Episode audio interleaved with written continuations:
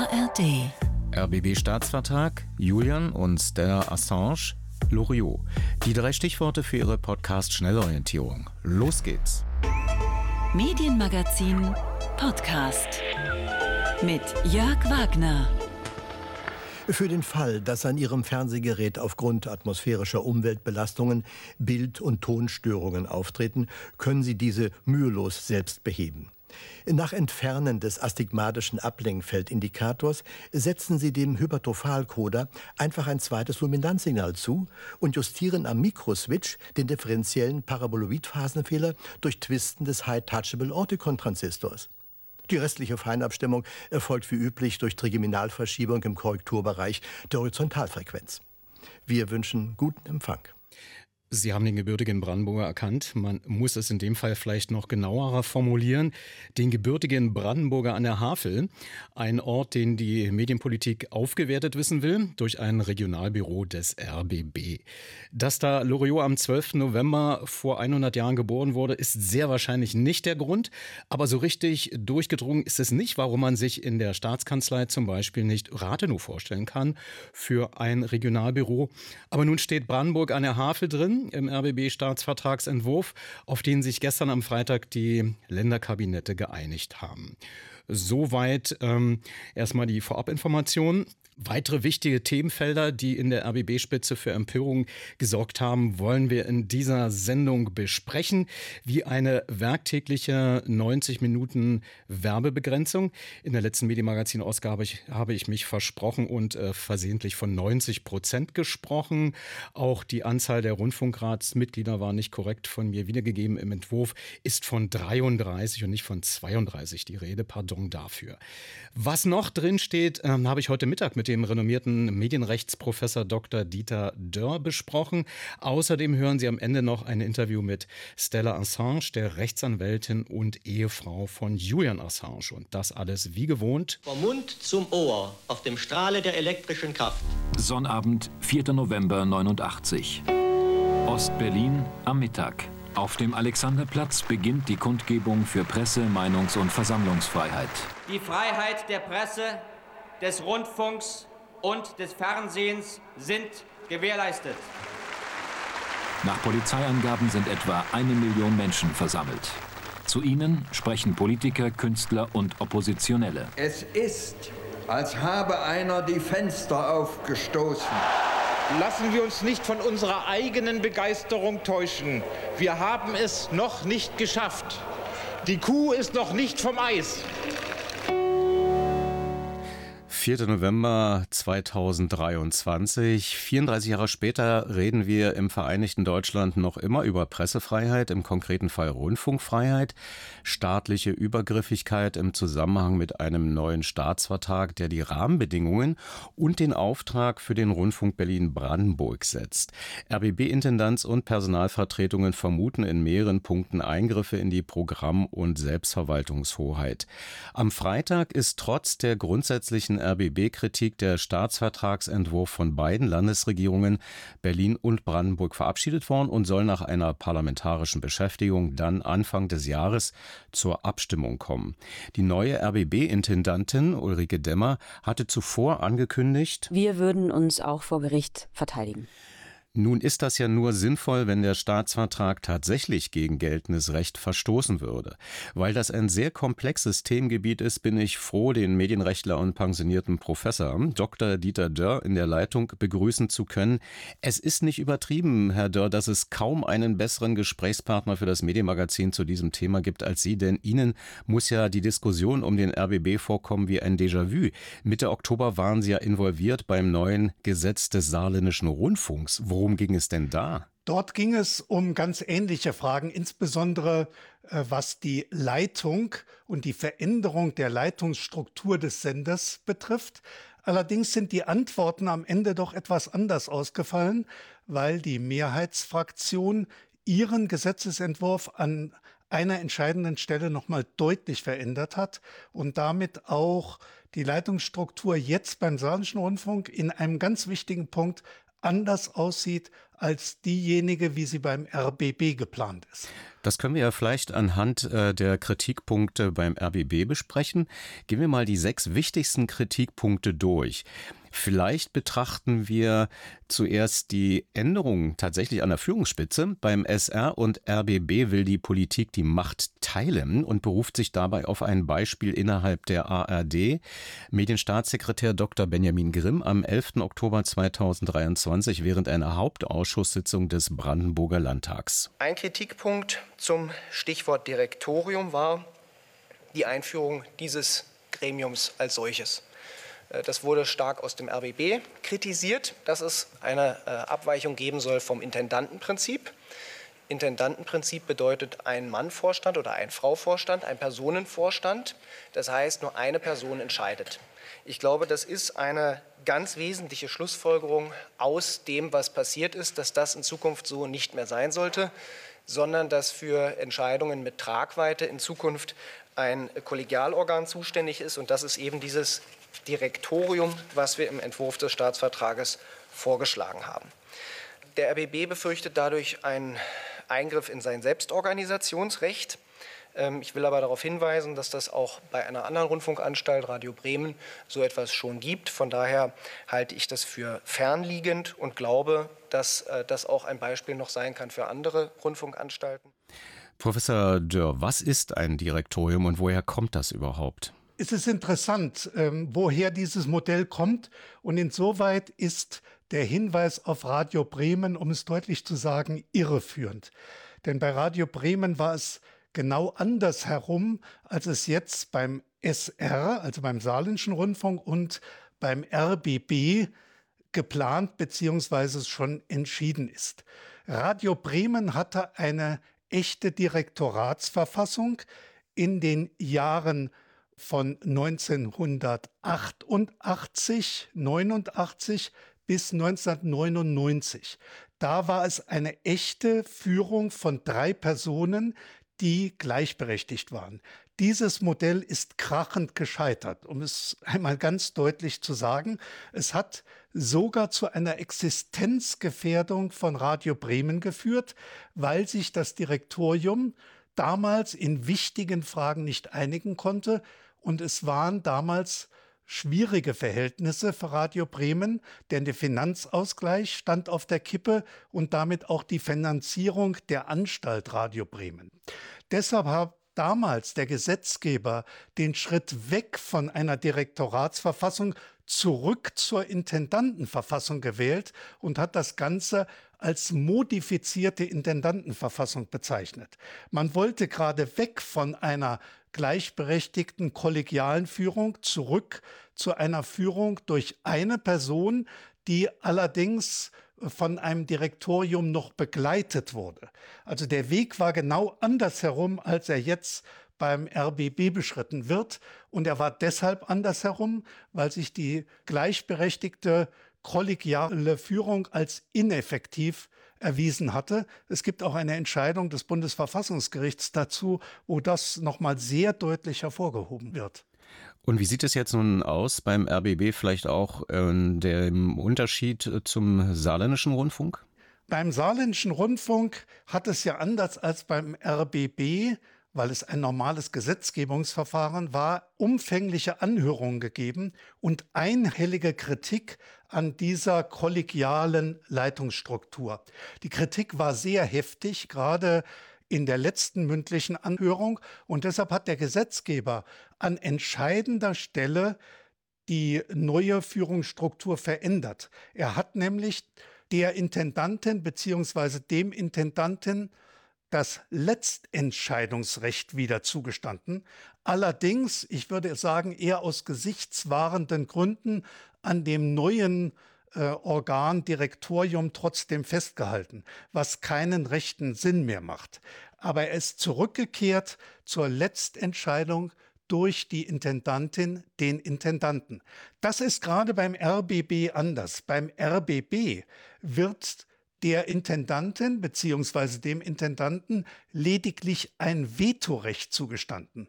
Also die Intendantin, der Intendant kann verhindern, dass eine Entscheidung gegen ihren, seinen Willen getroffen wird, aber sie oder er kann nicht selber entscheiden. Damit kommt es nur zu einer Blockade. Und wie schlecht solche Veto-Positionen sind, kann man übrigens und da kommt vielleicht die Idee her, in den USA wunderbar beobachten. Also Veto-Positionen führen dazu, dass sich Entscheidungsträger gegenseitig blockieren können, führen aber nicht zu effektiven Entscheidungen. Also insoweit ist die Regelung, wie sie jetzt beim RBB vorliegt, alles andere als einer effektiven Führung des Senders äh, sachgerecht zu werden. Zweite Kritik und Beleg des RBB für die Verletzung der Staatsferne das Einziehen einer neuen Leitungsebene. Die sogenannten Landesangebote sollen geregelt werden durch zwei Leiter in Berlin und Brandenburg. Nochmal der Medienstaatssekretär Benjamin Grimm hier am 30. Oktober 2023 in einer Sondersitzung des Hauptausschusses. Wir wollen die Landesangebote, das heißt äh, jeweils die Nachrichtensendung äh, für das Land äh, Berlin und für das Land Brandenburg, also sprich die Abendschau und Brandenburg aktuell, sowie die Landeswelle und landesspezifische Telemedien als Landesangebot von einer Person jeweils geleitet, wissen, die dann dort auch verantwortlich für ist und direkt der Programmdirektorin oder dem Programmdirektor unterstellt ist. Beide Personen werden von der Intendantin vorgeschlagen und vom Rundfunkrat gewählt. Rechtlich bedenklich oder zulässig, Professor Dörr? Man muss ja immer unterscheiden, ob etwas rechtlich zulässig ist und von der Frage trennen, ob es auch sinnvoll ist. Das gilt ähm, für diese Frage genauso wie für die Frage der Leitungsstruktur. Um es ganz deutlich zu sagen, meine Kritik an der Leitungsstruktur, die ich ja sehr deutlich auch im Saarland zum Ausdruck gebracht habe, also an der Direktoratsverfassung, an der kollegialen Leitung, heißt nicht, dass das ein Verstoß gegen die Rundfunkfreiheit ist. Keineswegs. Man darf ähm, solche Leitungsgremien so vorsehen. Aber äh, ich habe ja eingehend erläutert, es ist wenig sachgerecht und es ähm, ist einer effektiven Führung eines Senders nicht gerade zugetan und hilfreich. Das äh, Gleiche gilt hier. Äh, hier äh, muss man auch die Frage unterscheiden, ist das zulässig von der Frage, ist es auch sinnvoll?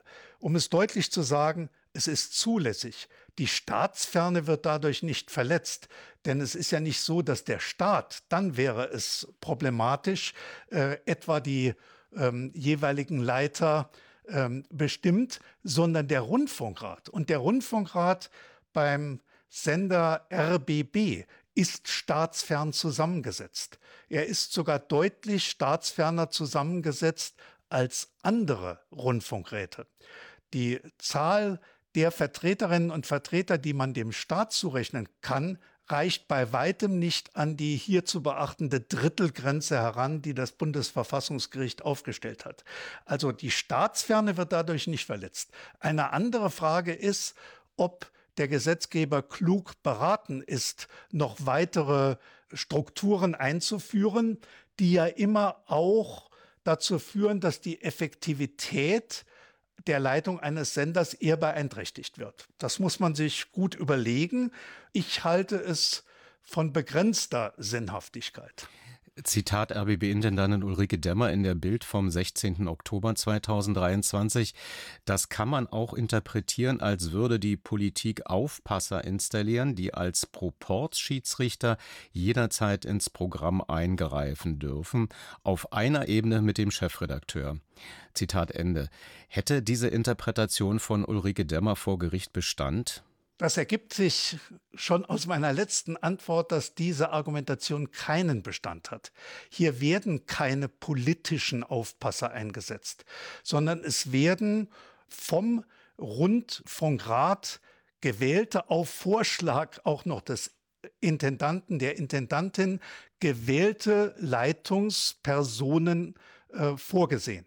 Das gibt es übrigens auch ähm, sogar in noch weitreichenderer Funktion bei anderen Mehrländeranstalten. Gucken wir uns den SWR an, da gibt es Landessenderdirektorinnen und Direktoren, die natürlich auch von den Gremien gewählt werden, je nachdem, wie die jeweiligen Regeln sind, auf Vorschlag des Intendanten oder auch nicht auf Vorschlag des Intendanten.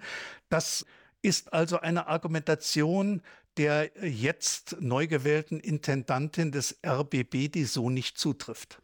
Dann sind wir auch schon fast nahtlos zum dritten Kritikpunkt gekommen, nämlich getrennte Landesangebote.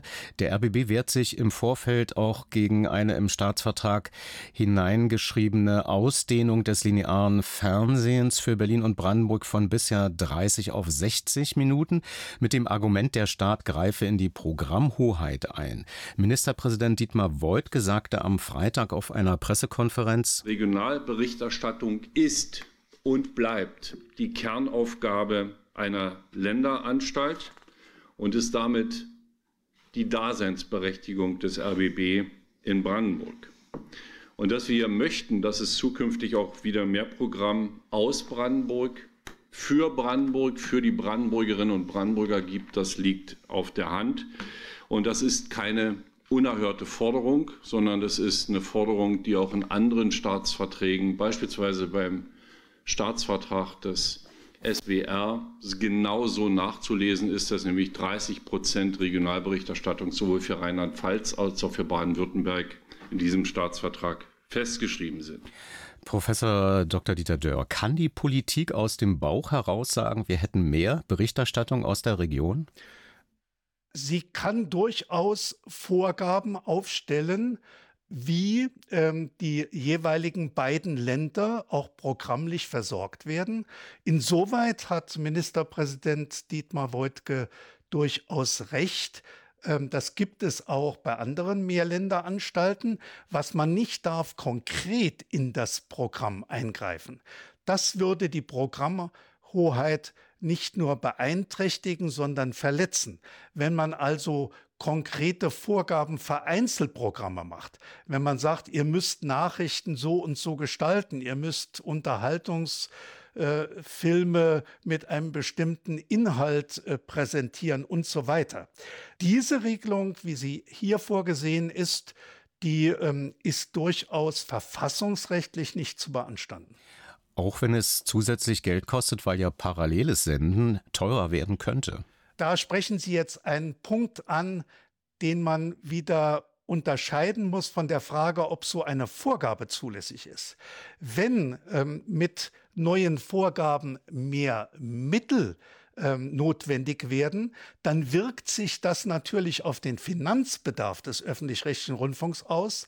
Und das ist etwas, was bei der Diskussion auch teilweise nicht gesehen wird.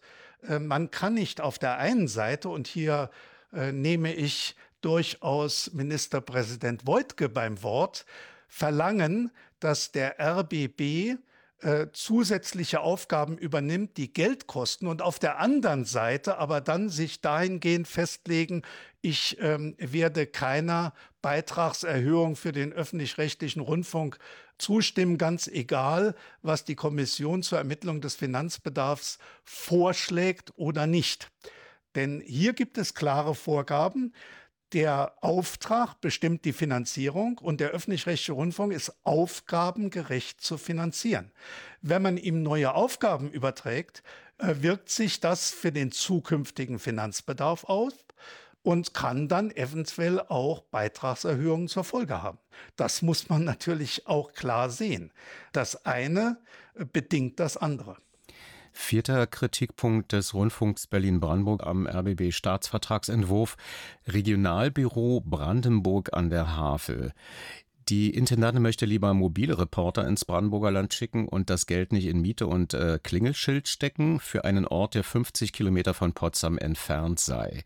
Der regierende Bürgermeister Berlins äußerte Verständnis für den Wunsch des Brandenburger Ministerpräsidenten auf der Pressekonferenz am Freitag. Die Regionalbüros haben Sie angesprochen, darauf wäre ich ja häufig angesprochen. Wissen Sie, ich finde, wir sollten mal aus dieser Denke raus. Der RBB ist ein Sender für Berlin und Brandenburg. So, und dass dann auch Brandenburg berechtigterweise sagt, wir wollen hier stattfinden, auch mit unseren Regionen, und zwar nicht nur mit den Bereichen rund um Berlin, was Dietmar Woidke immer wichtig war, sondern auch in den Außenbereichen Brandenburgs, die nicht so nah an Berlin liegen. Das konnte ich vom ersten Tag an äh, total unterstützen, weil ich glaube, auch das gehört dazu. Wenn ich das Vertrauen auch der Brandenburgerinnen und Brandenburger zurückgewinnen will, muss ich ein RBB auch vor Ort haben muss er gesehen werden. Kai Wegner, regierender Bürgermeister. Dürfen sich Politiker Gebäude wünschen, Professor Dieter Dörr? Ob sie es dürfen, muss man wieder äh, von der Frage unterscheiden, ob sie es ähm, äh, sollten. Leider ist ja Rundfunkpolitik ein Stück weit immer Standortpolitik. Diese Diskussionen, die jetzt hier geführt werden, kann man genau nachvollziehen, wenn man sich mal den MDR anguckt. Da werden diese Diskussionen ganz genauso geführt und es wird immer versucht, dass man Standorte und damit auch Arbeitsplätze eben in die jeweiligen Länder verlagert. Das ist kein Eingriff, der so stark in die Organisationshoheit des RBB eingreift, dass er verfassungswidrig wäre. Ich halte solche Vorgaben für wenig ähm, sinnvoll, wenn es äh, nur darum geht, sich bestimmte Standorte mit bestimmten Einrichtungen zu sichern. Aber das können wir beständig beobachten. Denken Sie an die Diskussion um den Sitz des Kinderkanals, um die Frage, ob Sachsen-Anhalt beim MDR genügend Einrichtungen erhält, ob dann eben Thüringen ebenfalls hinreichend bedacht wird. Das ist nicht besonders sinnvoll, aber es ist nachvollziehbar und es ist nicht verfassungswidrig. Fünfter Kritikpunkt des RBB, in der Öffentlichkeit nicht so stark vorgetragen, aber letzten Endes mit einer hohen Auswirkung. Der neue Staatsvertragsentwurf sieht eine Beschränkung der Wärmezeit im RBB auf täglich 90 Minuten vor. Hören wir nochmal Dr. Benjamin Grimm, Staatssekretär in Brandenburg. Werbung dort haben wir äh, zwei Dinge. Zum einen lokal- und regionalbezogene Werbung, dass die nicht mehr möglich sein soll in Zukunft. Und wir haben eine Reduzierung der Werbezeit oder eine Festschreibung der Werbezeit auf 90 Minuten werktäglich. Auch bei dieser Regelung würden wir bleiben wollen. Der RBB befürchtet Einnahmeverluste bei rund 1,6 Millionen Euro. Professor Dieter Dörr, ist das eine unzulässige Beschränkung durch die Politik? Die Werbebeschränkung ist auf keinen Fall eine unzulässige Beschränkung. Äh, das Bundesverfassungsgericht hat ja in seinen Entscheidungen sogar ziemlich deutlich gemacht, dass man auch Vorgaben machen würde, die die Werbung im öffentlich-rechtlichen Rundfunk gänzlich oder weitgehend streichen würde. Nur muss man dann die Einnahmeausfälle immer durch entsprechende Aufstockung beim Rundfunkbeitrag kompensieren. Wegen der sogenannten bedarfsgerechten Finanzierung des öffentlich-rechtlichen Rundfunks. Also wenn man da was wegnimmt, dann muss man auf der anderen Seite was dazugeben. Ist das damit gemeint? Das ist genau damit gemeint und deshalb ähm, sind diese Diskussionen dann auch nie sehr intensiv weitergeführt worden, weil man sich von der KEF hat vorrechnen lassen, dass das doch eine nicht völlig unerhebliche Beitrags, damals noch Gebührenerhöhung, heute Beitragserhöhung zur Folge hätte. Weil ähm, die Einnahmen aus der Werbung beim öffentlich-rechtlichen Rundfunk zwar äh, gegenüber lang vergangenen Zeiten deutlich zurückgegangen sind, aber immerhin noch ein nicht ganz unerhebliches Ausmaß haben. Und wenn sie wegfallen, müssen sie die eben über den Rundfunkbeitrag ausgleichen. Sechster Kritikpunkt, Beschränkung des Gehalts für eine Intendantin angelehnt an die Beamtenbesoldung. Ist das rechtlich zulässig zu sagen, als Politiker, äh, wir machen jetzt hier einen Korridor, wir folgen den Landesrechnungshöfen und sagen 180.000 Pi mal Daumen, weil ja normalerweise der Verwaltungsrat für Verträge finanzieller Art zuständig ist? Also auch dies ist zulässig.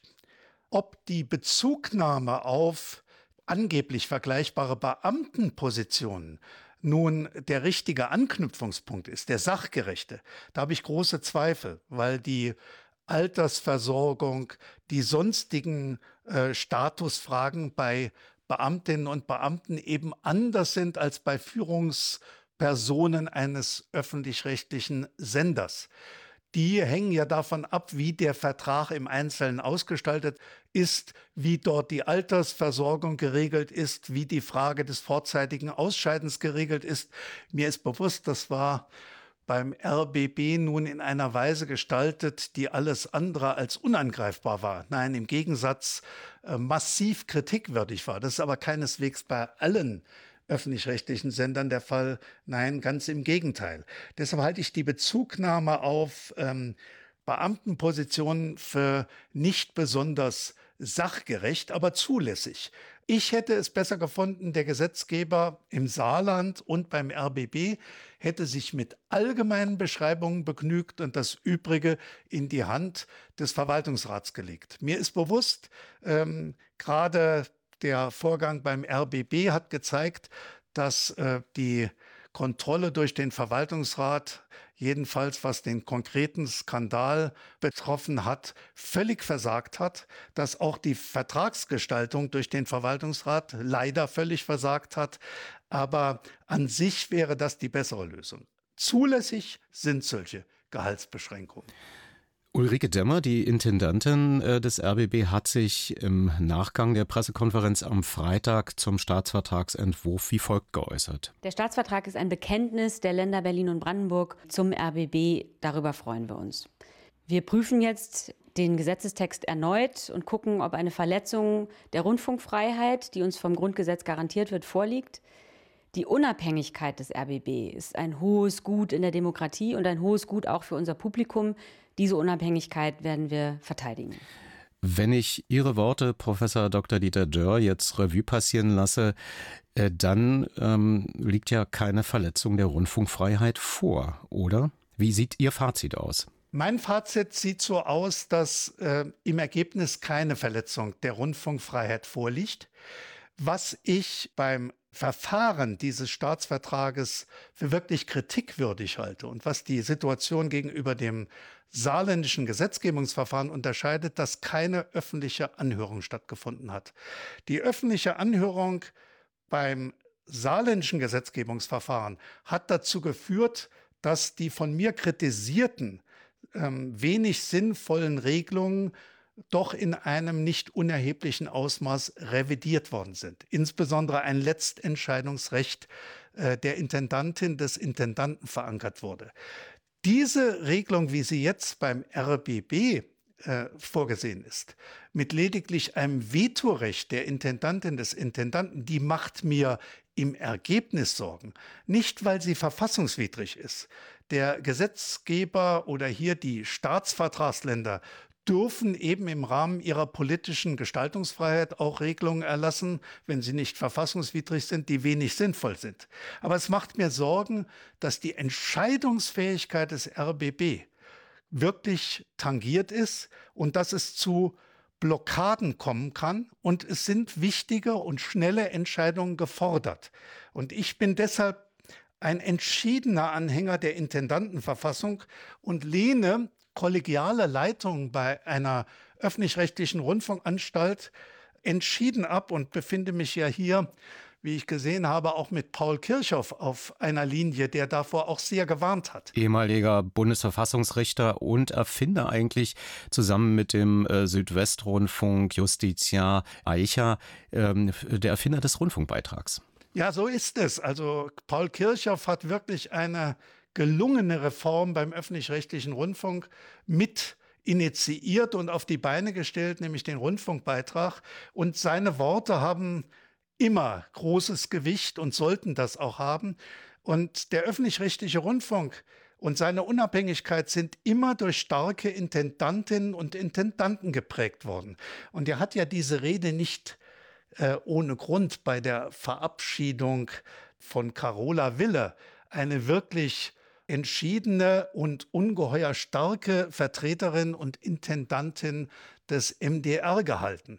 Deshalb ähm, wären die Länder sehr gut beraten gewesen, eben auf diese Worte zu hören und von dieser unseligen Direktoratsverfassung Abstand zu nehmen. Der Skandal beim RBB hat nichts mit der Intendantenverfassung zu tun gehabt, sondern er hat damit zu tun gehabt, dass der Rundfunkrat, ich will es mal so deutlich sagen, die falsche Person zur Intendantin gewählt hat und dass der Verwaltungsrat in seiner Kontrolle versagt hat. Das sind die wahren Gründe. Aber ich schaffe auch nicht ähm, das Parlament ab, wenn sich Parlamentarier falsch verhalten, ähm, sogar bis hin zu strafbarem Verhalten. Auch das soll schon vorgekommen sein, wie wir wissen. Meint Medienrechtler Professor Dr. Dieter Dörr in einem Staatsvertrags-Proseminar, kann man sagen, hier im Medienmagazin. Vielen Dank dafür. Dankeschön.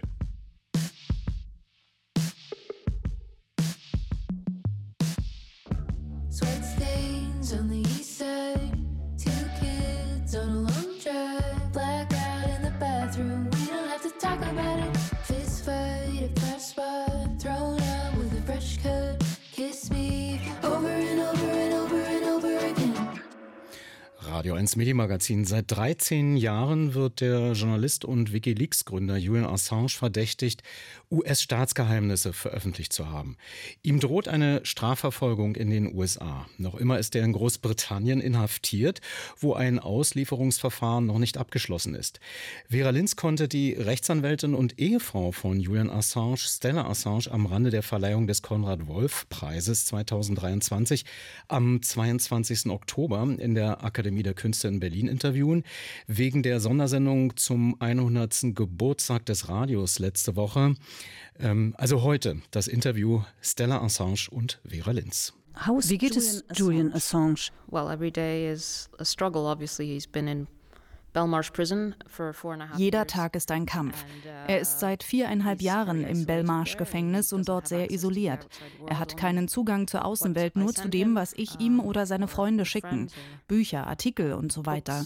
Er hat keinen Internetzugang und ist die meiste Zeit isoliert. Basically isolation most of the time. In London wird es eine öffentliche Anhörung geben. Wann wird sie stattfinden? Das wissen wir noch nicht. Dies ist die letzte Phase der Berufungen in Großbritannien. Im Juni gab es eine Entscheidung des High Courts, dass Julian ausgeliefert werden soll und es gibt eine letzte Chance, dies überprüfen zu lassen. Aber wenn die Entscheidung bestätigt wird, hat er die inländischen Rechtsbehelfe ausgeschöpft. Wir warten darauf, den Termin für die öffentliche Anhörung vom Gericht zu erfahren. Uh, Wie stehen die Chancen, dass damit eine Auslieferung verhindert werden kann? Die Entscheidung im Juni lautete, dass man ihm die Erlaubnis verweigert, Berufung einzulegen. Uh, das heißt, dass der High Court, das zweithöchste Gericht im Vereinigten Königreich, seine Argumente nicht einmal gehört hat. Uh, das war wirklich eine sehr schockierende Entscheidung, dass die britischen Gerichte seine Argumente nicht einmal hören würden. Wir hoffen, dass dies überprüft wird. Es ist jedoch wahrscheinlich, wahrscheinlicher, dass die Entscheidung bestätigt wird und dass das Vereinigte Königreich mit der Auslieferung fortfahren wird. Sind Sie enttäuscht von der deutschen Bundesregierung? Haben Sie das Gefühl, dass alles getan wurde, um ihm zu helfen? Ich bin enttäuscht, denn Julians Fall ist der größte Angriff auf die Pressefreiheit, den die Welt jemals gesehen hat. Julian wurde ausgeliefert, weil er Beweise für Kriegsverbrechen und die Tötung von Zehntausenden von Zivilisten aufgedeckt und veröffentlicht hat. Question that this information was und es steht außer Frage, dass diese Information im öffentlichen Interesse lag. Und doch schweigt die Regierung in Deutschland und anderen europäischen Ländern. Man muss sich fragen, ob es einen politischen Aufbruch gibt, die Menschenrechte nicht mehr zu verteidigen. Bevor zum Beispiel Annalena Baerbock Außenministerin wurde, hat sie die Freilassung von Assange gefordert. Jetzt ist sie sehr still. Ich glaube, das war eine Anerkennung der enormen Auswirkungen von Julians Strafverfolgung auf die Menschenrechte und die Pressefreiheit durch Frau Baerbock vor ihrem Amtsantritt. Man muss sich wirklich fragen, wie Deutschland sagen kann, dass es die Menschenrechte verteidigt, wenn eine Person, wenn sie gewählt wurde, nicht mehr daran festhält, das zu sagen, wofür sie gewählt wurde.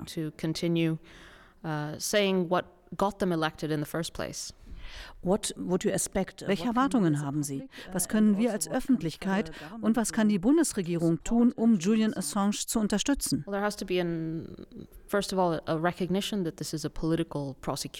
Zuallererst muss anerkannt werden, dass es sich um eine politische Strafverfolgung handelt, dass Julian mit der Strafe konfrontiert wird, weil er die Wahrheit veröffentlicht hat. Eine Wahrheit, die aufgedeckt hat, wie unschuldige Menschen getötet worden sind, was nicht geahndet wurde. Er ist bestraft worden für die Veröffentlichung, für die journalistische Tätigkeit. Man muss Stellung beziehen zur Pressefreiheit, so wie man sich formal ja schon zur Pressefreiheit bekannt hat und zu den Menschenrechtsverletzungen in seinem Fall.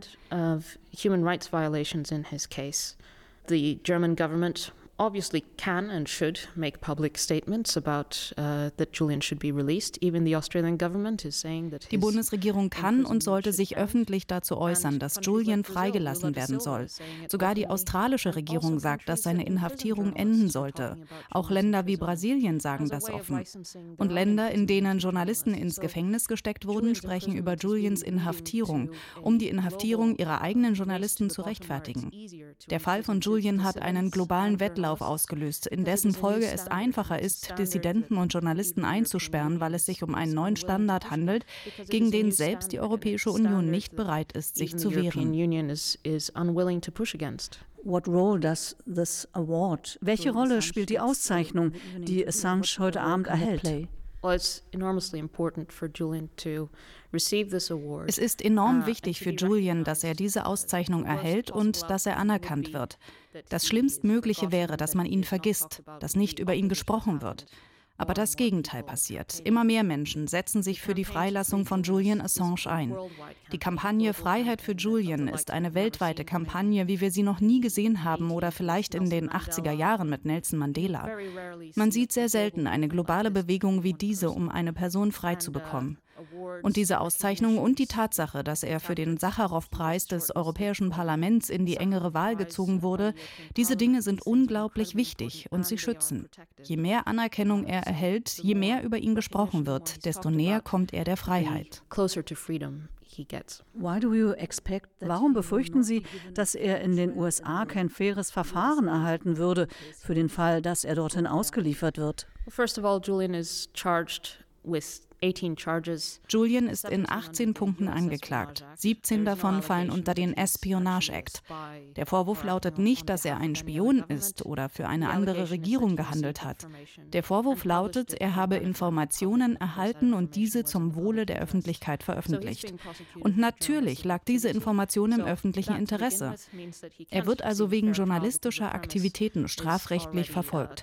Das bedeutet zunächst, dass er kein faires Verfahren erhalten kann, weil die Prämisse bereits korrupt ist. Bei einer Verurteilung drohen ihm 175 Jahre. Das ist so, als würde man ihm eine Waffe an den Kopf halten. Nach dem Spionagegesetz gibt es keine Verteidigung des öffentlichen Interesses.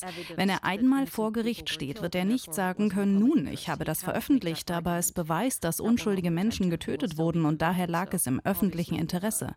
Dieses Argument kann er nicht vorbringen. Das wird ihn nicht schützen. Er würde trotzdem verurteilt werden. Wenn Sie sich nicht verteidigen können, können Sie kein faires Verfahren für diese Veröffentlichung erhalten.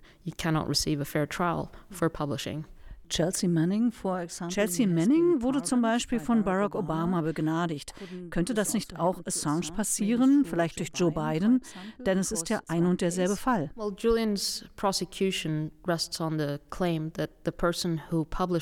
Julians Strafverfolgung beruht auf der Behauptung, dass die Person, die die Informationen aus der Quelle veröffentlicht, genauso schuldig ist wie die Quelle selbst. Und das ist eine totale Abkehr von der Vergangenheit. Wenn Sie sagen, dass ein Journalist schuldig ist, weil er Informationen erhalten hat, dann sollte das jeder ablehnen. Das ist völlig unerträglich. Die Obama-Regierung kündigte sogar an, dass sie im Zusammenhang mit den Veröffentlichungen von Chelsea Manning kein Verfahren gegen Julian einleiten werde. Und dann kam die Trump-Regierung, klagte ihn an und drohte ihm mit einer Strafe von 175 Jahren. Das ist die Natur von Julians Fall. Je nachdem, wer im Weißen Haus sitzt, ist er entweder angeklagt oder nicht angeklagt und muss mit 175 Jahren oder keiner Strafverfolgung rechnen. Dies ist also ein politischer Fall, der von vornherein niemals hätte vorgebracht werden dürfen. So this is a political case that uh, should never have been brought in the first place. And it can't be that Julian is having to languish in prison Es kann nicht sein, dass Julian in der Hoffnung im Gefängnis schmachten muss, dass es eines Tages einen Präsidenten geben könnte, der die Implikationen und die Ungerechtigkeit dieses Falls versteht und bereit ist, ihn zu begnadigen. Es darf nicht von den Prinzipien der Pressefreiheit abgewichen werden, vom Schutz, frei die Wahrheit veröffentlichen zu können. Das darf nicht unterlaufen werden und genau das passiert in dem Fall. That should not be undermined and that is what is happening with this case. Sollte es eine globale Regelung für den Schutz von Whistleblowern geben? Absolut. Aber es ist wichtig zu unterscheiden, dass Julian kein Whistleblower im rechtlichen Sinne ist. Er ist der Verleger. Menschen wie Chelsea Manning oder Edward Snowden sollten nach einem internationalen Standard geschützt werden. Aber der Prozess, der gegen Julian eingeleitet wurde, stellt einen globalen Präzedenzfall dar, der gegen den Journalisten eingesetzt wird. Es gibt also zwei verschiedene Statusse. Der Whistleblower auf der einen Seite und der Journalist auf der anderen Seite. Und Julian ist der erste Journalist, der auf diese Weise angeklagt wurde. And the journalist on the other, and Julian is the first journalist that has been indicted in this way. Stella Assange, Rechtsanwältin und Ehefrau von Julian Assange, im Interview mit Vera Linz. Dafür, dass es ein Kurzfilmfestival ist, existiert es schon ganz schön lange. Interfilm, das größte und älteste Kurzfilmfestival der Hauptstadt. Vom 14. bis zum 19. November. Interfilm mit über 300 Kurzfilmen in mehr als 60 Programmen und Events. Im Fokus stehen dieses Jahr nicht weiße Perspektiven im Kurzfilm sowie Fragen nach Wahrheit, Realität und Subjektivität. Dazu diverse Wettbewerbe und Klassiker wie Eject, die lange Nacht des abwegigen Films. Interfilm, das Kurzfilmfestival der Hauptstadt, vom 14. bis zum 19. November. Radio 1. Für alle, die sich schon lange über Kurzfilme freuen und natürlich nur für Erwachsene. Hallo, hier ist Radio 1. Ah, ja. Ich hätte gerne ein kleines Interview mit Ihnen, aber ich bin nur vom Radio. Ich sehe sowieso nicht gern Fernsehen. Wieso? Es ist schon eine Unverschämtheit, was einem so Abend für Abend im Fernsehen geboten wird. Ich weiß gar nicht, warum man sich das überhaupt noch ansieht. Lesen könnte man stattdessen, Karten spielen oder ins Kino gehen oder ins Theater. Oder Radio hören. Es gibt ja zum Glück Radio 1. Gott sei Dank. Herr Loriot, oder soll ich vielleicht Vico von Bülow zu Ihnen sagen? Sagen Sie Karl-Heinz zu mir. Warum das denn? Der Autor zieht es vor, anonym zu bleiben. Der Anlass für dieses kurze Gespräch ist Ihr Geburtstag, den die ARD feiern möchte. Wie alt sind Sie aktuell eigentlich? Ich bin 500.000 Jahre alt. Sie hören sich aber weitaus jünger an. Das ist fein beobachtet. Darf ich Ihnen auch eine heikle Frage stellen? Unser Gespräch soll die Gesamtsituation einmal ganz ungeschminkt darstellen, wie sie ist. Warum hatten Sie eigentlich so viele Tätigkeiten? Satiriker, Cartoonist, Regisseur, Dirigent sogar. Verdienten Sie in einem Beruf nicht genug? Wenn man einmal von der Ertragsstabilität als restriktive Notenbankpolitik im Sinne der Verminderung des realen Volumens der industriellen Bruttoanlageinvestitionen, die derzeit äh, fünf, drei Viertel Prozent unter dem Dow Jones Index liegen, absieht, kann ohne Wechselkursfreigabe oder stabilitive Selbstfinanzierungsmöglichkeit keine echte Kapazitätsauslastung ohne Inanspruchnahme paritativer Lombardkredite diskontiert werden.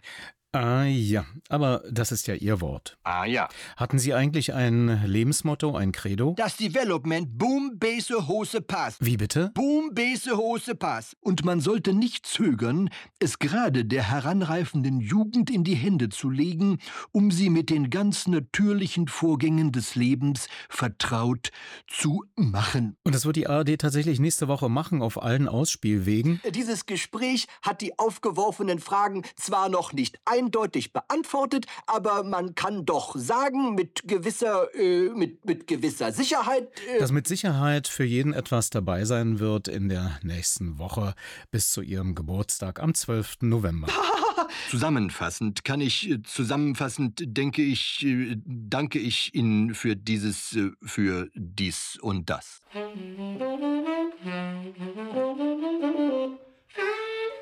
Musik Thank you.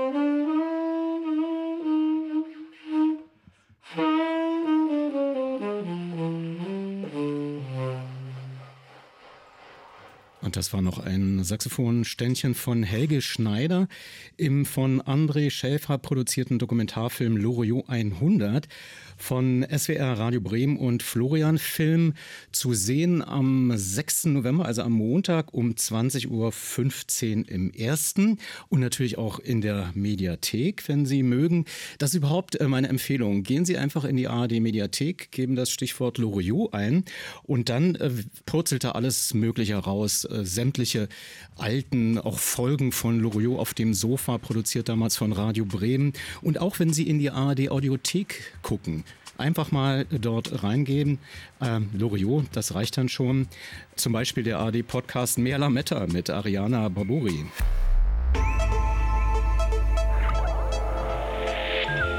Medienmagazin Podcast. Bonustrack.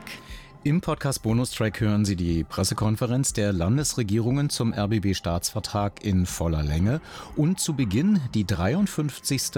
öffentliche Sitzung, in Klammern Sondersitzung, des Hauptausschusses vom Brandenburger Landtag vom 30. Oktober 2023, 11 Uhr. Durchgeführt in einer Online-Schaltkonferenz, durch die der Hauptausschussvorsitzende Daniel Keller SPD führte. Dann begrüße ich ganz herzlich heute zur ähm Sondersitzung des Hauptausschusses hier zur 23, äh, 53. Äh, Sitzung. Ich begrüße ganz herzlich die Mitglieder äh, des Hauptausschusses äh, sowie den Staatssekretär Dr. Äh, Grimm äh, für die Landesregierung, als auch die Vertreterinnen und Vertreter der Presse, die entweder hier zugeschaltet sind oder dann halt dem Livestream verfolgen.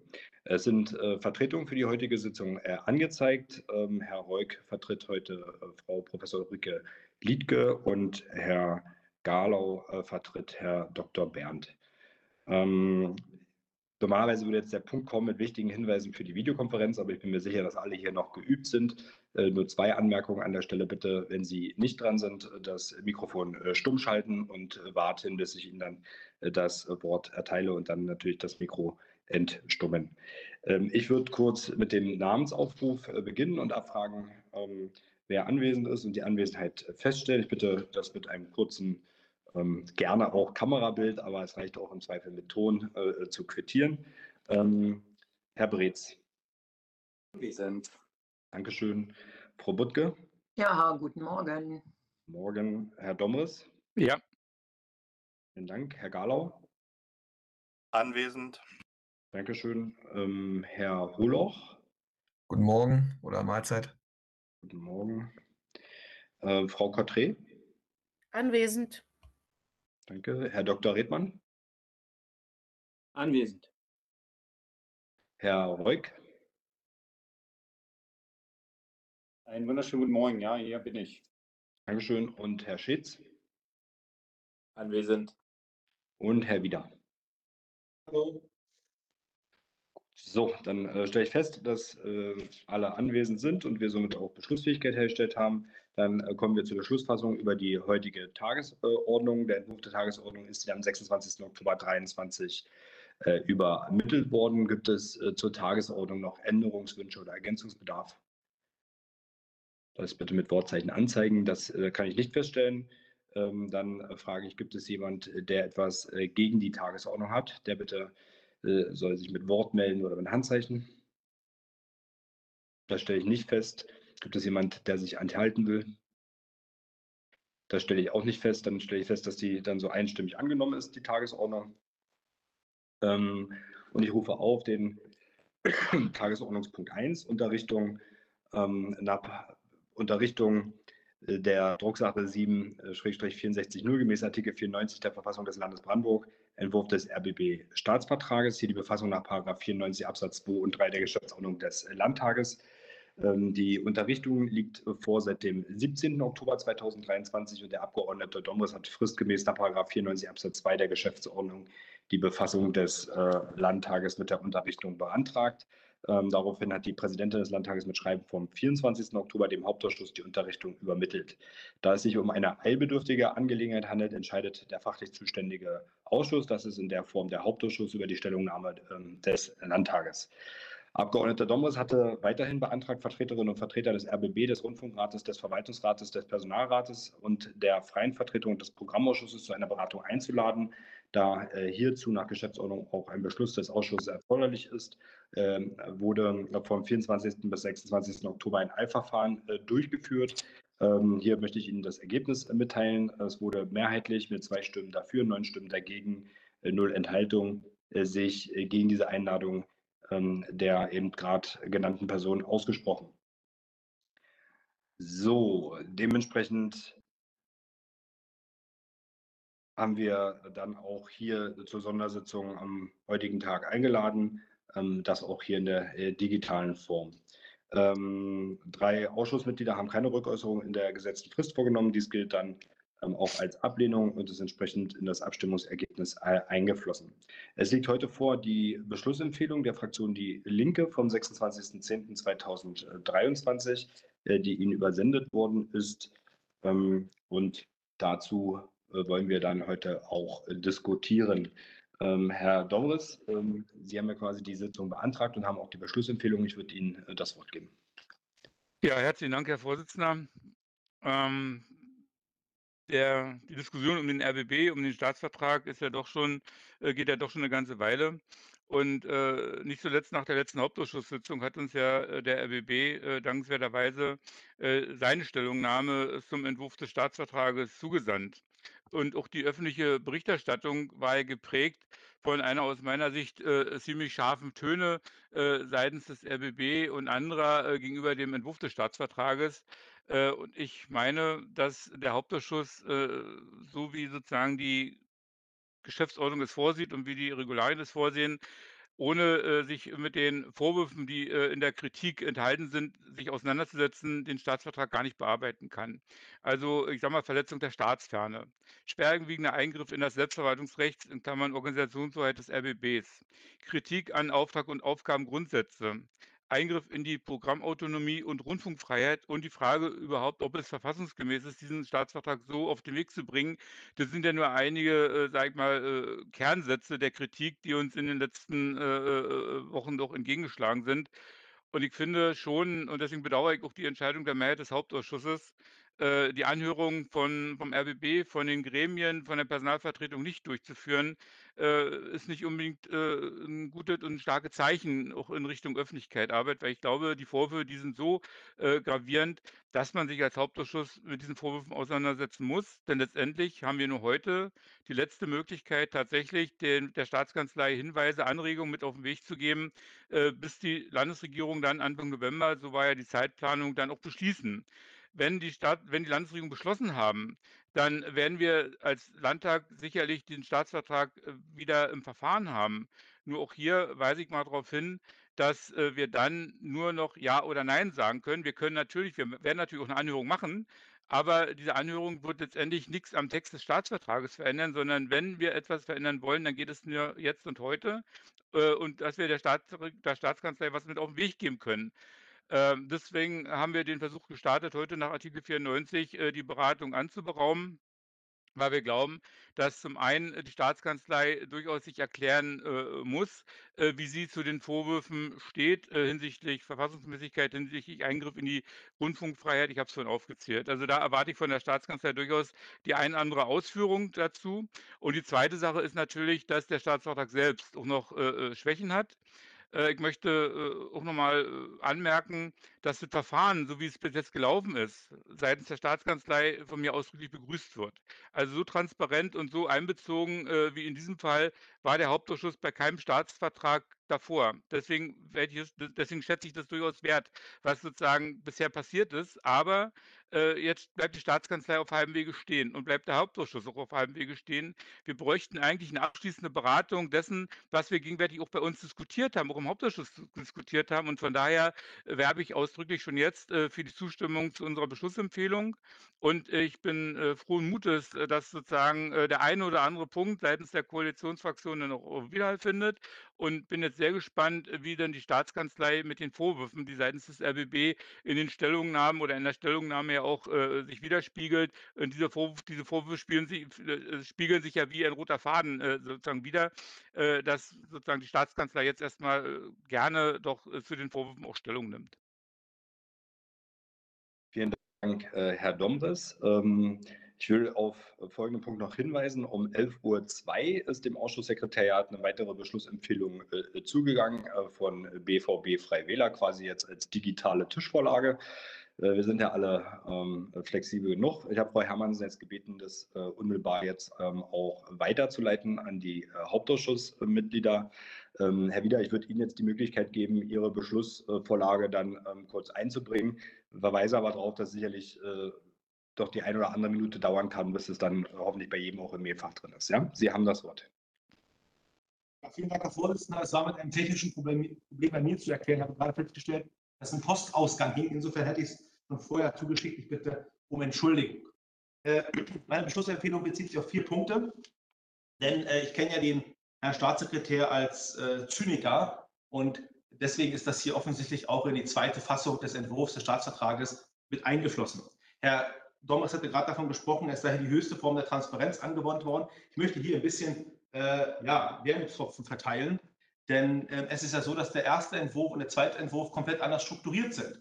Sie haben ja beim ersten Entwurf eine Synopse bekommen, äh, eine Synopse zur bisherigen Regelung und jetzt den zweiten Entwurf bekommen. Und der zweite Entwurf ist teilweise ganz anders aufgebaut, sodass es ein bisschen schwer war, die Änderungen zwischen ersten und zweiten Entwurf nachzuvollziehen. Ich habe mir das mal gemacht und habe dann dort einige Sachen gefunden, die der Legende des Staatssekretärs, es handelt sich um den weltbesten Staatsvertrag, äh, doch ein bisschen entgegentreten.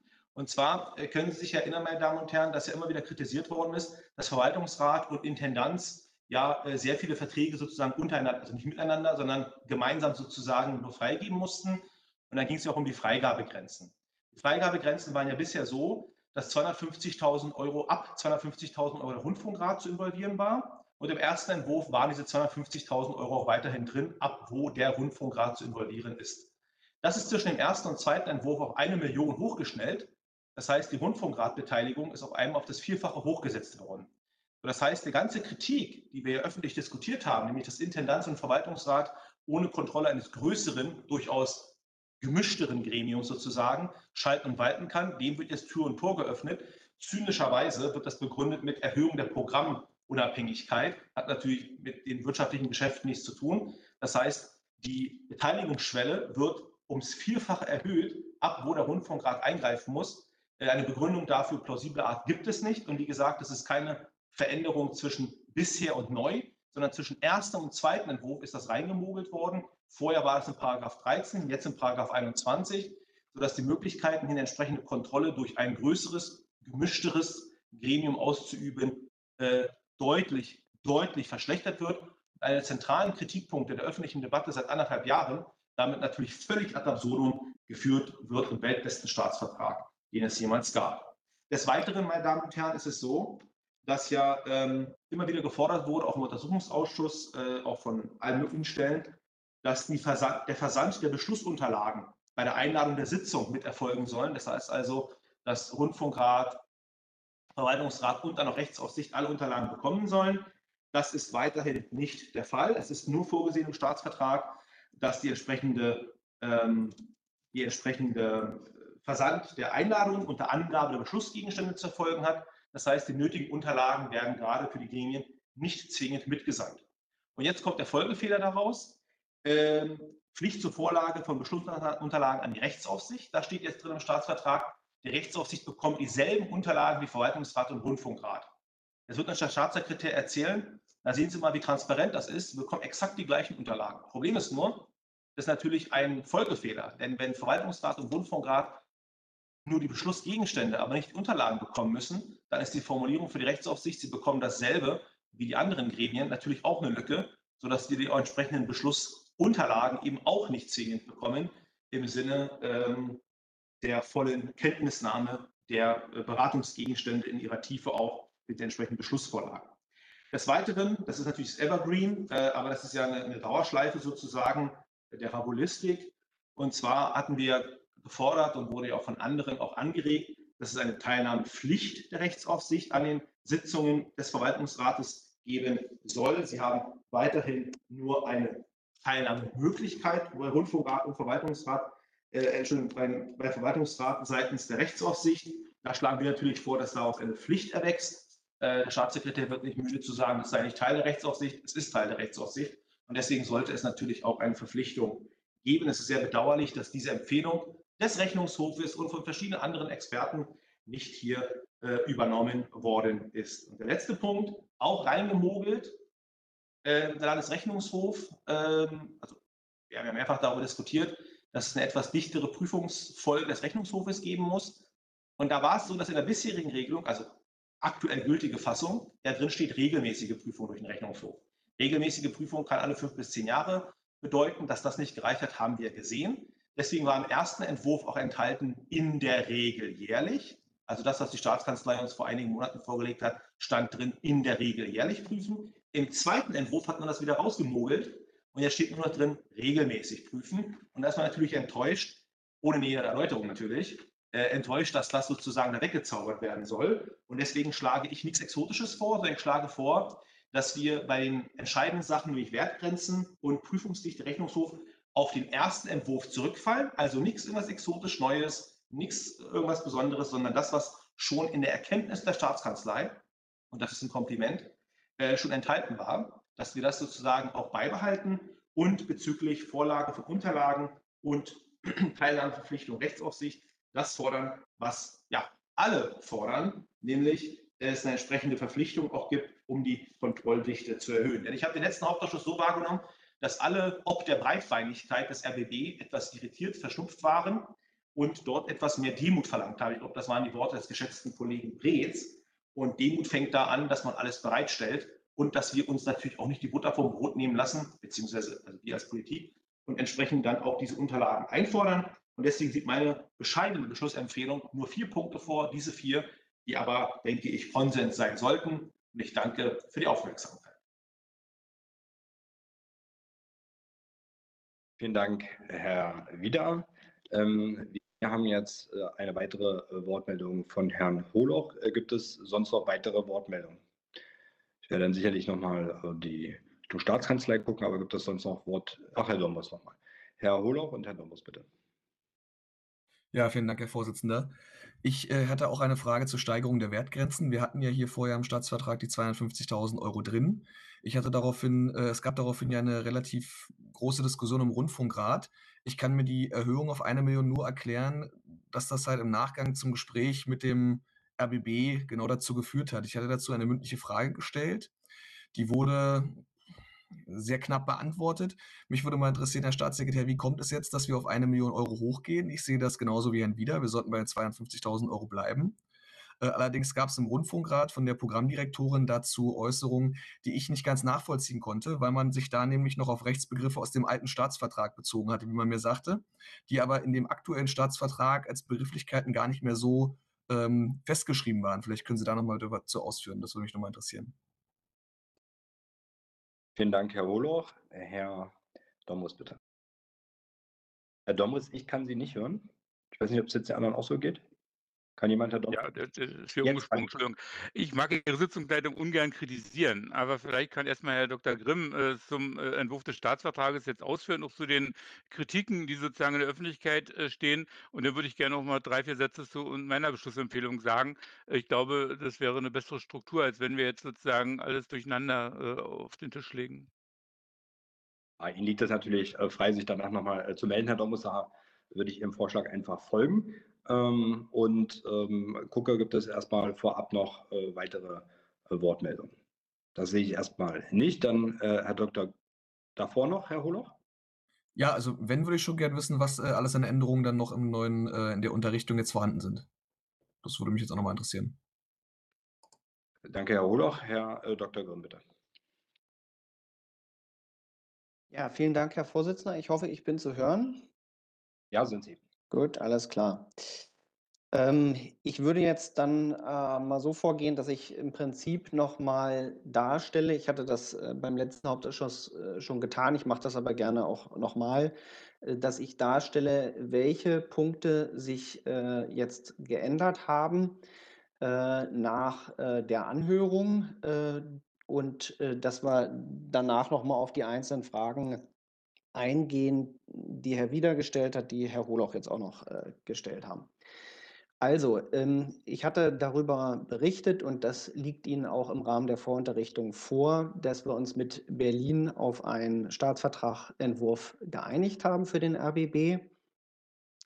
Die Leitplanken sind die, die ich Ihnen auch immer wieder gesagt habe, nämlich, dass wir zum einen die Konsequenzen ziehen aus der Krise beim RBB, dass wir zum zweiten mehr Regionalität äh, ermöglichen wollen, und zwar verpflichtend, und dass wir den Sender insgesamt zukunftsfest ausrichten. Was heißt das jetzt äh, konkret? Das bedeutet ähm, konkret, oder vielleicht nochmal ein Wort vorweg, weil das Herr Domus auch angesprochen hatte, ähm, zum Thema Anhörung und was machen wir jetzt im Parlament, was macht die Regierung. Ich möchte einfach nochmal darauf hinweisen, der RBB hatte das ja beim letzten Mal auch angesprochen, er möchte eine mündliche Anhörung haben. Wir machen ein ganz ordnungsgemäßes Verfahren. Das heißt, auf Seiten der Regierung wird eine Anhörung durchgeführt. Äh, die Regierung macht die Anhörungen meist schriftlich.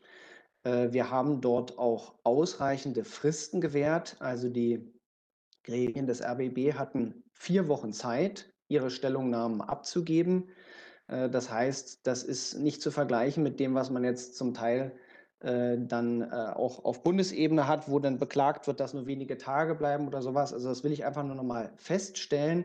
Wir haben ja wirklich ein ganz normales Verfahren durchgeführt mit einer schriftlichen Anhörung, wo der RBB, die äh, Organe des RBB, die ja alle eine eigene Stellungnahme abgegeben haben, vier Wochen Zeit hatten, eine Stellungnahme zu fertigen. Alle haben das auch sehr umfangreich gemacht. Also es wurden umfangreiche Stellungnahmen abgegeben, sodass ich äh, sagen kann, dass hier von der Möglichkeit, an der Anhörung zu partizipieren, wirklich umfangreich Gebrauch gemacht wurde. Anschließend äh, geht es dann nach Kabinettbeschluss äh, äh, an den Landtag. Auch das ist das ganz normale Verfahren, was wir natürlich gemacht haben. Und es freut mich, dass Herr Dombros das auch nochmal positiv erwähnt hat ist, dass äh, ich sehr engmaschig berichtet habe, von Ihnen ja auch zum Teil äh, Sachen aufgegeben bekommen habe, die ich mit umsetzen sollte, zum Teil Hinweise bekommen habe und dadurch immer ein enger Austausch war. Aber wir müssen schon aufpassen miteinander, dass natürlich äh, die äh, Ebenen der Regierung und des Parlaments nicht miteinander vermischt werden.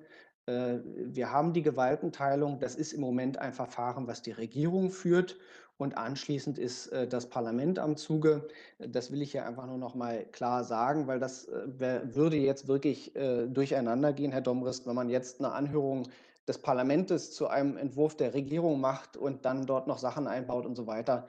Das würde ich äh, auch für nicht zielführend erachten. So viel vielleicht noch mal kurz zum Verfahren. Die inhaltlichen drei Leitplanken hatte ich eben noch mal ähm, genannt und will dann auf die Haupt Kritikpunkte, die auch genannt wurden, gerne auch noch mal eingehen. Ähm, da ist einmal das Thema der Landesangebote. Wir wollen die Landesangebote, das heißt äh, jeweils die Nachrichtensendung äh, für das Land äh, Berlin und für das Land Brandenburg, also sprich die Abendschau und Brandenburg aktuell, sowie die Landeswelle und landesspezifische Telemedien als Landesangebot von einer Person jeweils geleitet wissen, die dann dort auch verantwortlich für ist und direkt der Programmdirektorin oder dem Programmdirektor unterstellt ist. Beide Personen werden von der Intendantin vorgeschlagen und vom Rundfunkrat gewählt. Der Rundfunkrat ist in seiner Zusammensetzung ein staatsfernes Gremium. Lediglich sieben Rundfunkratsmitglieder werden von den Parlamenten entsandt die anderen sind alle aus der Zivilgesellschaft. Es gab vor vielen Jahren mal ein Urteil des Bundesverfassungsgerichts, das sogenannte ZDF-Urteil. Da wurde sich sehr genau damit beschäftigt, wie eine staatsferne, staatsferne Gremienorganisation aussehen muss. Diese Anforderungen erfüllt der Rundfunkrat äh, des RBB. Er ist, wie gesagt, von zukünftig 33 Personen sind lediglich sieben vom Parlament äh, ernannt. Der Rest äh, kommt aus der Zivilgesellschaft, sodass ich auch mit dem Vorwurf, hier würden staatliche Aufpasser eingesetzt werden, überhaupt nichts anfangen kann. Äh, es werden vom Rundfunkrat, einem Staatum auf Vorschläge Landesangebot und Ich bin fest davon überzeugt, auch gemäß ist und Herr Dr. Grimm, ich muss mal kurz unterbrechen. Geht das der anderen mit der Akustik ja. auch so wie mir? Herr Dr. Grimm, ob Sie Ihr Bild vielleicht ausmachen könnten? Okay, oder ist es so besser schon? Nee, es war kurz abgehackt. Es wird einer Verbindung Dann. Vielleicht mache ich das Bild einmal aus. Ja, vielen Dank. Frage nochmal, ob ich jetzt gut zu verstehen bin. Gut, alles klar. Ähm, so, dass ich sozusagen bei den Landesangeboten äh, nicht sehe, wo dort ein verfassungswidriger Eingriff drin liegen soll. Ich halte das für geboten, dass man die im Zuge der Krise auch festgestellten Defizite in der Berichterstattung, dass man einfach mehr über und aus Brandenburg berichtet haben möchte im RBB, äh, und nicht nur einen Hauptstadtsender hat, sondern eine Zweiländeranstalt, dass wir dem auch Rechnung tragen müssen. Und deswegen halte ich das auch unverändert für richtig und sehe hier aus den genannten Gründen auch keinen ähm, Eingriff in die Selbstverwaltungshoheit des RBB. Es ist nicht mehr vorgesehen, dass die Person auch bei allen Personalentscheidungen äh, sozusagen Letztentscheidung äh, mit hat, sondern das ist so äh, vorgesehen, dass äh, das in den regulären Verfahren abläuft. Das war ein Kritikpunkt des RBB, den haben wir dann dort auch aufgegriffen. Ähm, ein weiterer wesentlicher Punkt, der vom RBB kritisiert wurde, ist die Einführung des Direktoriums. Das Direktorium besteht aus der Intendantin und den beiden Direktoren, die zukünftig auch in ihrer Anzahl so festgeschrieben werden.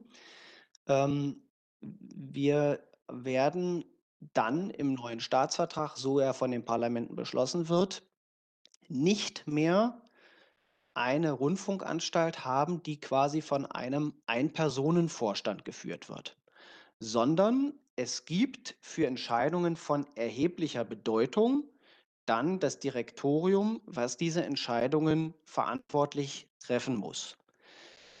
Das ist, wenn man mal auch in den Bereich der Wirtschaft schaut oder auch in anderen Bereichen der öffentlichen Verwaltung, völlig normal. Es läuft sonst auch unter Vier-Augen-Prinzip äh, oder unter anderen Begrifflichkeiten. Bei Aktiengesellschaften ist es ab einem Stammkapital von drei Millionen Euro sogar verbindlich im Aktiengesetz festgeschrieben, dass nicht eine Person alles alleine entscheiden kann. Ich halte das ehrlich gesagt für ganz wichtig, als für eine der ganz wichtigen Konsequenzen, die wir auch aus dieser Krise ziehen müssen, dass sich nicht eine Person über quasi alle Regeln hinwegsetzen kann in der Form, dass sie sie einfach verändert. Ja, also wenn man mal an die Vergabeordnung denkt oder ähnliches, sondern dass man für Entscheidungen von erheblicher Bedeutung ein Gremium hat, was gemeinschaftlich entscheiden muss und das dann dort auch für diese Entscheidungen zuständig ist. Das wird zukünftig das Direktorium sein. Wie passt das dazu, dass letztlich die Intendantin die Gesamtverantwortung für den Sender hat? Äh, das passt insofern dazu, auch das haben wir jetzt noch mal präzisiert, dass Vorlagen, die eingebracht werden, nicht gegen die Intendantin durchgebracht werden können. Also jetzt mal fiktiver Fall. Es wird von einem Direktor eine Vorlage eingebracht, der andere stimmt den zu, die Intendantin nicht. Dann hätte man ein Problem damit, dass ja die Intendantin letztlich die Gesamtverantwortung hat, hier aber quasi überstimmt wurde. Das soll nicht möglich sein, sondern es soll so sein, dass es dann eine Vetoposition gibt.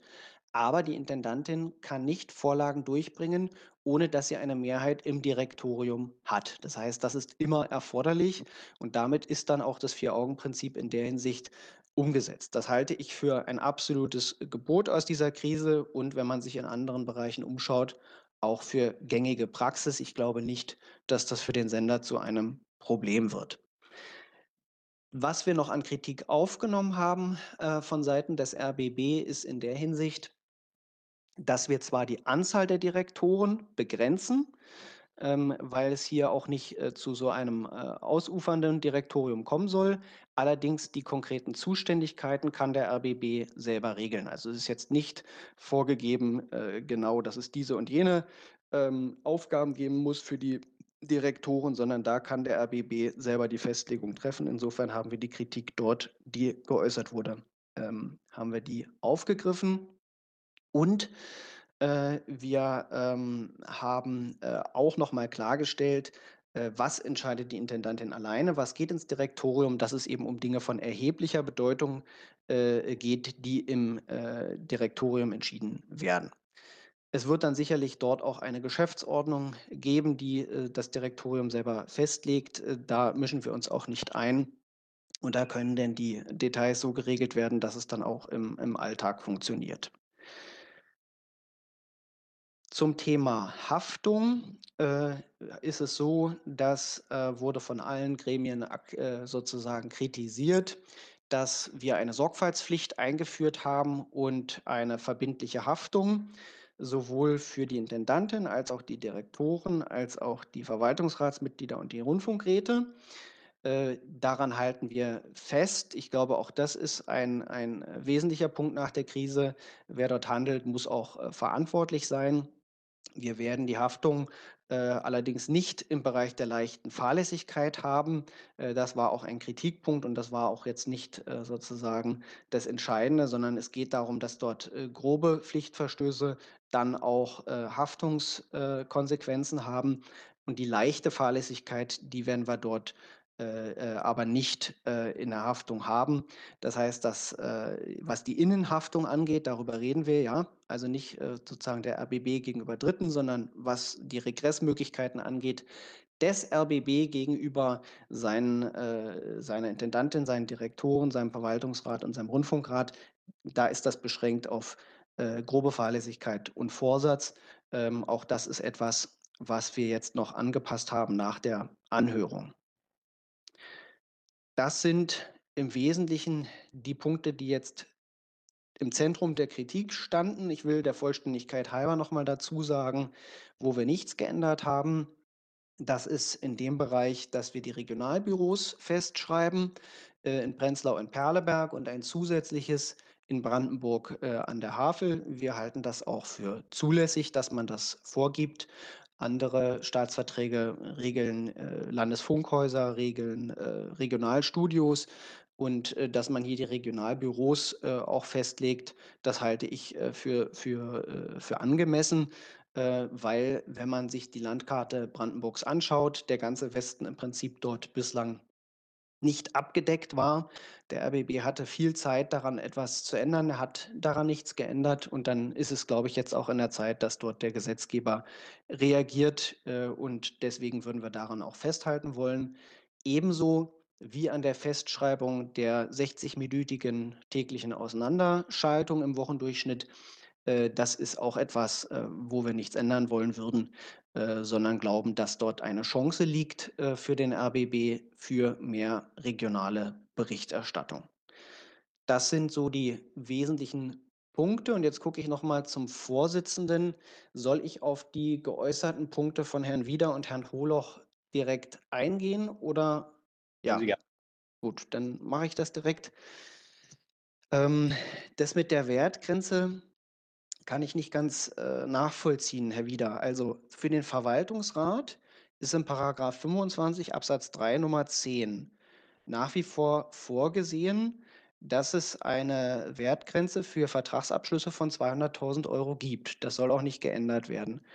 Und äh, was, ähm, was es gibt, ist, das hatte auch Herr Holoch dann angesprochen, um das gleich mit zu beantworten, das ist im 1, Paragraphen 21 Absatz 3 Nummer 4. Ähm, die Zustimmungsbedürftigkeit im Rundfunkrat.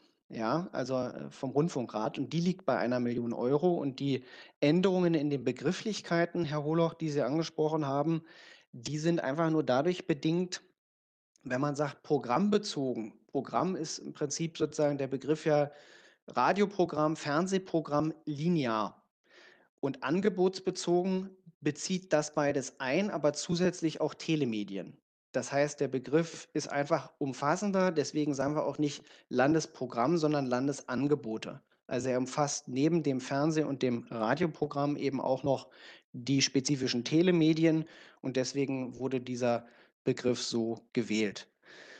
Bei der Versendung der Unterlagen ist es so, ähm, Herr Wieder, dass die äh, Beschlussunterlagen versendet werden müssen an den Verwaltungsrat und an den Rundfunkrat und die werden wir dann auch als Rechtsaufsicht äh, erhalten. Also das ist so vorgesehen. Also sprich, die Beschlussvorlagen äh, sind den Gremien zur Verfügung zu stellen und auch äh, der Rechtsaufsicht.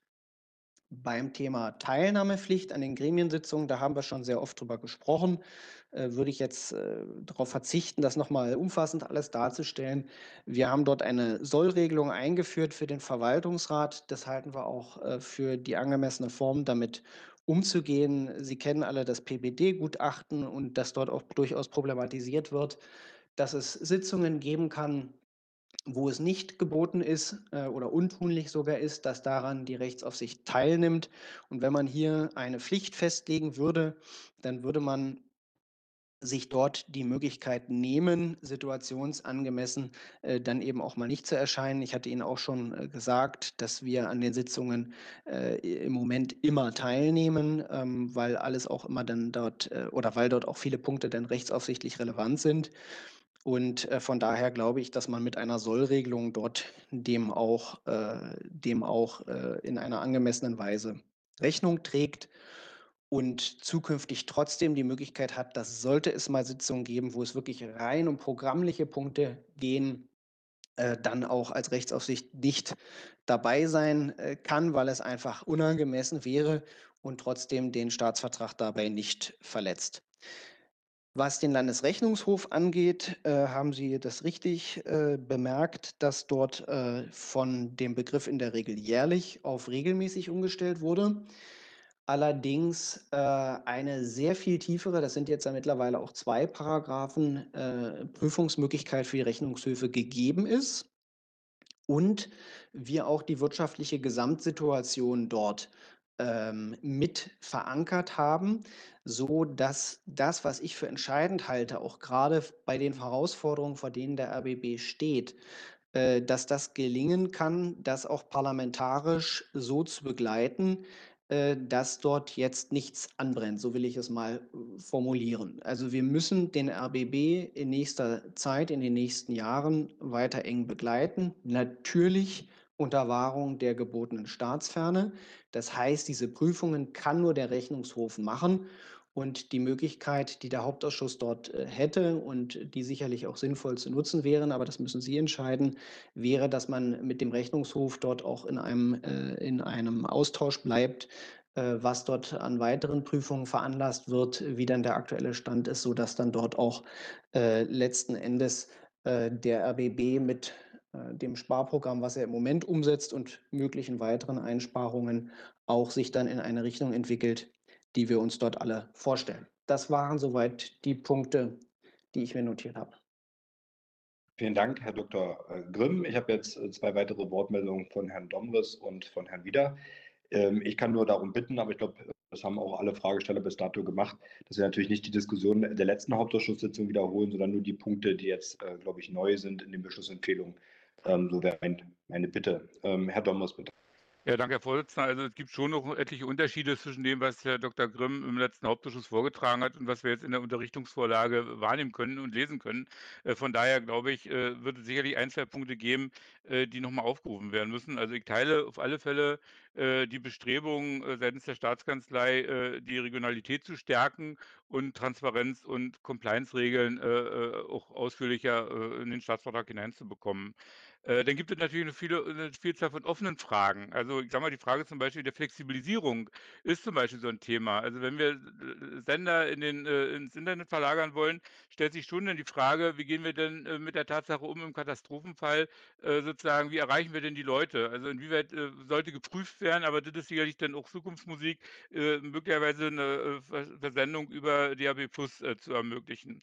und dann hat ja Dr. Grimm sich zu den Vorwürfen geäußert, die da im Raum stehen. Also ich teile ausdrücklich nicht jeden äh, Vorwurf, der seitens des RBB formuliert wird. Und an manchen Stellen in der Stellungnahme äh, frage ich mich, ob der RBB äh, sozusagen den Ernst der Lage erkannt hat. Also wenn zum Beispiel äh, im Paragraph 29 äh, sozusagen die Deckelung des Intendantengehaltes gestrichen werden soll, dann äh, sage ich mal, es sind ein völlig falsche Zeichen. Also ich finde es richtig, dass im Staatsvertrag der Versuch unternommen wird, einmal äh, sozusagen äh, eine Deckelung einzuführen. Und äh, Sie kennen ja da meine Position oder unsere Position, dass wir uns auf ARD-Ebene sogar dafür einsetzen, unabhängige Kommission einzusetzen, die eben Kriterien für die Bezahlung von Intendanten und Direktoren festlegen, sozusagen, um nicht sozusagen diese Selbstbedienungsmentalität weiter äh, zu äh, bedienen. Und äh, der zweite Punkt, äh, den ich äh, sehr kritikwürdig finde, auch an den Stellungnahmen des RBB, ist äh, sozusagen die äh, Ausführungen zum Paragraph 27, wo es um die Übermittlung von Dokumenten an den Landtag geht. Also ich finde schon, und das zeigt ja gerade auch die Arbeit im Untersuchungsausschuss, dass ich finde, dass sozusagen der RBB viel transparenter mit Dokumenten umgehen soll. Und wenn zum Beispiel die Jahresabschlüsse und Geschäftsberichte sozusagen, die müssen an den Landtag gehen und die müssen auch zu diskutieren sein. Also äh, die Entwicklung äh, der letzten Jahre, dass über Jahre sich zum Beispiel Minus in der Bilanz festgestellt hat, wurde, äh, der niemand, scheinbar niemand interessiert hat, oder auch Landesrechnungshofberichte, wo Empfehlungen nie kontrolliert worden sind äh, seitens äh, äh, von verschiedenen Seiten, dann ist es sozusagen eine Situation, die ist einfach nicht zufriedenstellend. Nun würde ich gerne noch drei Sätze sagen zu unserer Beschlussempfehlung. Also mir ist völlig klar, dass äh, dieser äh, Staatsvertrag äh, unbedingt äh, so schnell wie möglich durch die Landtage gehen muss. Also äh, das habe ich ja selbst, äh, haben wir selbst formuliert, dass allein schon die Regelungen, was die Personalvertretung angeht und was die Umsetzung der Medienstaatsverträge im Bereich Transparenz und Compliance angeht, dringend gemacht werden muss. Und von daher, glaube ich, ist sozusagen, sind wir gezwungen, möglichst jetzt intensiv und intensiv an dem Staatsvertrag weiterzuarbeiten. Kritik, die geäußert wurde hinsichtlich der Einflussnahme Einflussnahme in die äh, äh, äh Organisationshoheit oder so äh, hinsichtlich zum Beispiel der Regionalbüros, teile ich überhaupt nicht. Äh, eher noch ist die Frage, wie kann man denn die Stärkung der Regionalität noch stärker absichern? Also die Frage der Regionalkorrespondenten zum Beispiel, die greift der Staatsvertrag ja gar nicht auf. Also äh, da sozusagen erwarte ich auch Aussagen noch seitens des RBB, inwieweit denn tatsächlich, äh, äh, sagen wir, die äh, Stärkung der regionalen Berichterstattung dann auch festgeschrieben werden soll. So, und dann gibt es natürlich Dinge, äh, wie zum Beispiel der Punkt 4, äh, in unserer Beschlussempfehlung, wo äh, ganz klar auch Grundsätze geändert werden müssen. Also die Frage ist doch, ob äh, wir hauptsächlich mit fest und unbefristet angestellten Personen die Aufgaben im RBB erfüllen sollen und, sage ich mal, oder ob wir verstärkt auf freie Arbeitnehmerinnen zurückgreifen sollen. Also hier denke ich mal, ist eine Präzisierung, Präzisierung total wichtig im Paragraph 6, so wie wir es auch vorgeschlagen haben. So, und dann hinsichtlich der Transparenzregeln, die jetzt alle gut formuliert sind, aber die Frage natürlich, wie transparent geht man denn mit den Ergebnissen von Transparenzberichten zum Beispiel um? Also ich finde schon, dass äh, auch die Berichte, äh, dass äh, die Transparenzregeln selbst auch evaluiert gehören, wenn zum Beispiel der Untersuchungsausschuss seine Arbeit abgeschlossen hat. Also wir werden ja dort sicherlich die eine oder andere Schlussfolgerung ziehen.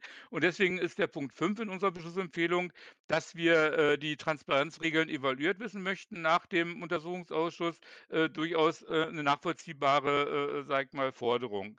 Im Punkt 6 äh, ist die Frage, äh, inwieweit wir denn tatsächlich das Berichtswesen des RBBs nochmal auf den Prüfstand stellen. Also die Frage nach dem Gleichstellungsbericht, nach dem Vergabebericht, nach dem äh, Datenschutzbericht und anderes ist, denke ich mal, eine berechtigte, die in anderen Sendern, Stichwort MDR, gang und gäbe sind. Also ich frage mich, warum sich denn der RBB an dieser Stelle äh, so schwer tut. Äh, also hier sollte durchaus nochmal nachgearbeitet werden. Äh, genauso, äh, wenn äh, äh es äh, eine Risikoanalyse gibt und einen Bericht der Compliance, Compliance-Stelle. Also ich finde auch die Risikoanalyse und die, der Bericht der Compliance-Stelle gehören in die Öffentlichkeit und sollten veröffentlicht werden. Ähm, der Punkt 8 äh, ist ja, sag mal, ein Diskussionspunkt, den haben wir auch im Hauptausschuss schon gehabt. Da geht es um die Frage der Einnahmenserzielung über regionale Werbung. Also ich weiß, dass sozusagen die, die Werbung im äh, öffentlich-rechtlichen sehr, äh, sag ich mal, kritisch diskutiert wird, aber aufgrund der beschriebenen Finanzsituation und äh, der jetzt auch von, äh, vom RBB dargestellten möglicherweise Mehrforderungen, denke ich, sollten wir diese Einnahmequelle durchaus äh, weiter nutzen, um tatsächlich äh, auch die Wünsche und die Erwartungen, die wir haben, als Land dann auch umsetzen zu können. was die Frage äh, äh, Arbeit der Gremien angeht. Also äh, hier ist durchaus die Frage zu äh, beantworten, ob Verwaltungsrat und Rundfunkrat jeweils eine eigene äh, Geschäftsstelle brauchen oder ob man sozusagen eine gemeinsame Geschäftsstelle Rundfunkrat äh, und Verwaltungsrat äh, installieren kann, die aber intendantenfern ist. Also die darf nicht unter, äh, sag ich mal, eine, bei der Intendanz angegliedert sein, sondern die muss schon unabhängig sein. Also die Gremienberat Gremiengeschäftsstelle soll schon sozusagen unabhängig sein. So, äh, wir haben ja mit dem äh, Staatsvertrag äh, auch Kriterien, qualitative äh, Kriterien an die äh, Rundfunkrats- und an die Verwaltungsratsmitglieder gebunden. Also das ist eine Diskussion, die hatten wir äh, in anderen Anstalten, ist es schon gang und gäbe, die Frage zum Beispiel der Amtszeit von Rundfunkrat und Verwaltungsrat. Bei den ganzen auch Weiterbildungsmöglichkeiten und bei der ganzen Verantwortung, die Verwaltungsrat und Rundfunkmitglieder haben, ist die Frage, ob man nicht über die Amtszeit nochmal reden sollte. Wir haben jetzt eine Amtszeit von vier Jahren festgeschrieben. Wir könnten uns äh, gut vorstellen, dass äh, durchaus eine, eine äh, sechsjährige äh, Amtszeit äh, durchaus angezeigt äh, wäre, um tatsächlich auch den Weiterbildungsaufwand etwas ein Stück weit zu regulieren. So, und dann ist die Frage der Zusammensetzung des Verwaltungsrates. Also hier äh, gibt es ja äh, von uns den Vorschlag, dass äh, drei Mitarbeitendenvertreter äh, sozusagen in den Verwaltungsrat entsandt werden. Ein Mitarbeitervertreter, eine Mitarbeitervertretung äh, für die festen Mitarbeitenden, ein Mitarbeiter für die äh, Interessen der festen freien und der freien Mitarbeitenden und ein Mitarbeiter für die journalistische Angelegenheit, also ein Vertreter des Redaktionsausschusses beispielsweise. Ich glaube, das wäre durchaus angezeigt äh, in Paragraph 25 schlagen wir vor oder muss, müsste erklärt werden, äh, was denn sozusagen ähm, äh, die, die, die äh, muss ich äh, der besondere Bedarfsfall ist. Also da ist äh, äh die Rede davon, dass Mitarbeiter hinzugezogen werden können. ich denke, dass der Bedarfsfall vom Verwaltungsrat und vom, vom Rundfunkrat festgestellt werden kann und da nicht irgendwie eine Besonderheit rein definiert werden sollte. Äh, der äh, nächste Punkt ist die, ist die ähm, ähm, ist das Redaktionsstatut. Äh, hier finden wir, dass äh, eine Einvernehmensregelung und eine gleichberechtigte Beteiligung der Mitarbeitendenvertretung äh, gegeben sein muss, um das Redaktionsstatut entsprechend auch äh, auf den Weg zu bringen. Und ähm, der vorletzte Punkt, den ich ansprechen möchte, ist, äh, ist das Prüfverfahren der Rechnungshöfe. Ist ja alles nachzulesen. Also hier finde ich, sollten die abschließenden Berichte der Rechnungshöfe unbedingt zeitnah an die äh, äh Landes, äh, an die Landtage äh, geschickt werden, um auch mit diesen Rechnungshofberichten zu arbeiten. Also ich glaube, äh, das ist dringend nach den Erlebnissen der letzten Jahre auch wichtig. Was die Information der Landesparlamente angeht, äh, muss äh, der Bericht äh, der Recht des, des RBB durchaus auch Darstellungen enthalten, wie denn mit den Empfehlungen umweisen Prüfer gehen müssen und Beanstandungen der Rechnungshöfe umgegangen wird. Also es ist doch eine völlig unzufriedene Situation, dass niemand sagen kann, welche Empfehlungen, welche Hinweise denn aufgenommen worden sind und warum sie nicht aufgenommen worden sind. Also ich finde, dass da ein Stück weit mehr Transparenz auch beim RBB Einzug halten muss und deswegen ist eine Berichtspflicht gegenüber dem Parlament durchaus eine äh, äh, sozusagen eine wichtige äh, Angelegenheit. Was die Rechtsaufsicht angeht, würde ich gern drei Punkte ansprechen wollen. Zum einen ist die Frage, äh, diese gemeinsame äh, Wahrnehmung der Rechtsaufsicht Berlin und Brandenburg, ob nicht sinnvoll wäre, eine gemeinsame Geschäftsstelle einzurichten, um sozusagen äh, Informationsdefizite und den Informationsfluss sozusagen äh, zu verbessern.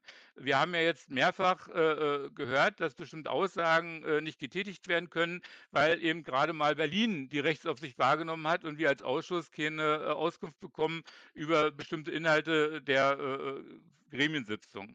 Also von daher glaube ich, wäre eine gemeinsame Geschäftsstelle durchaus äh, äh, wichtig. So, und dann ähm, war ja die Teilnahme an Gremiensitzungen vorhin schon Thema. Dr. Grimm ist darauf ja auch eingegangen. Also mir erschließt überhaupt nicht in Paragraph 49 äh, Absatz 3, äh, warum denn sozusagen äh, der äh, Rundfunkrat ausgenommen wird. Also äh, da sollte festgeschrieben werden, dass die Rechtsaufsicht ausübende Stelle soll, äh, soll, an den Sitzungen des Verwaltungsrates und des Rundfunkrates teilnehmen. Ich glaube, sozusagen alles andere ist nicht erklärbar. Herzlichen Dank erstmal. Vielen Dank, Herr Domres. Herr Wieder, bitte. Danach Herr Roloch.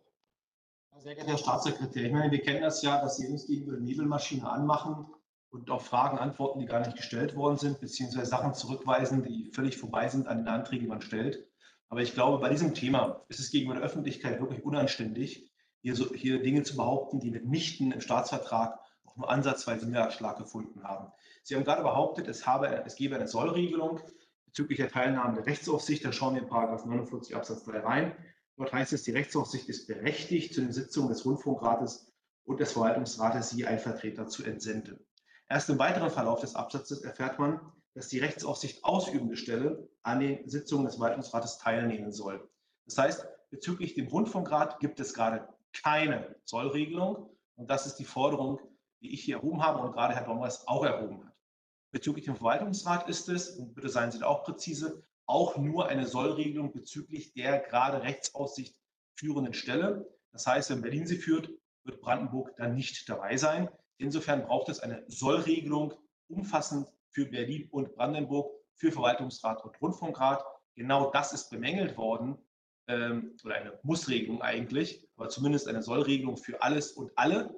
Genau, dass die, wir diese nicht hatten, ist bemängelt worden. Genau, dass wir sie nicht haben auf dem neuen Entwurf, wird bemängelt. Und dann zu sagen, wir haben sie doch, ist wirklich äh, ja, kontrafaktisch und einfach nicht wahr. Ähm, zum Thema Wertgrenzen auch ein ganz, äh, ganz üblicher Trick, der hier angewandt wird. Da wird gesagt, wieso? Wir haben noch 200.000 Euro, Herr Wieder, haben Sie es nicht gelesen? Ja, beim Verwaltungsrat, aber darum geht es nicht. Das hatten Sie bisher auch. Also deswegen nochmal in aller Deutlichkeit, Herr Vorsitzender. Sie haben bisher eine Wertgrenze beim Verwaltungsrat gehabt von 200.000, die wird nicht verändert, das stimmt. Aber es waren ja Verwaltungsrat und Intendanz, die all diese Geschäfte drehen konnten, die ja in die öffentliche Kritik gekommen sind. Und wir sitzen darauf, wenn es schon keinen Publikumsrat gibt, den ich weiterhin favorisiere, dass wenigstens der Rundfunkrat auch eine entsprechende Kontrollmöglichkeit bekommt. Weil der Rundfunkrat nun mal bunter gemischt ist, mehr Leute drin sind und die Wahrscheinlichkeit, die Wahrscheinlichkeit entsprechend auch sinkt. Und genau für diesen Rundfunkrat wird die Wertgrenze von 250.000 auf eine Million hochgesetzt. Das heißt, der Wertbetrag, wo Verwaltungsrat und Intendanz weiterhin ohne Kontrolle des wesentlich größeren Rundfunkrates schalten und walten können, diese, äh, diese, diese, äh, dieser Bereich vervierfacht sich auf einmal. Darauf erwidern Sie, na wieso, wir haben doch den Verwaltungsrat drin. Darum geht es nicht. Es geht um die Wertgrenze Rundfunkratsbeteiligung und diese wird ohne jegliche plausible Begründung auf einmal vervierfacht und damit die Kontrollmöglichkeiten abgeschafft. Ich weiß, es steht ein Satz drin im zweiten Entwurf, nämlich zur Steigerung der Programmunabhängigkeit, natürlich an Zynismus nicht, nicht zu überbieten ist.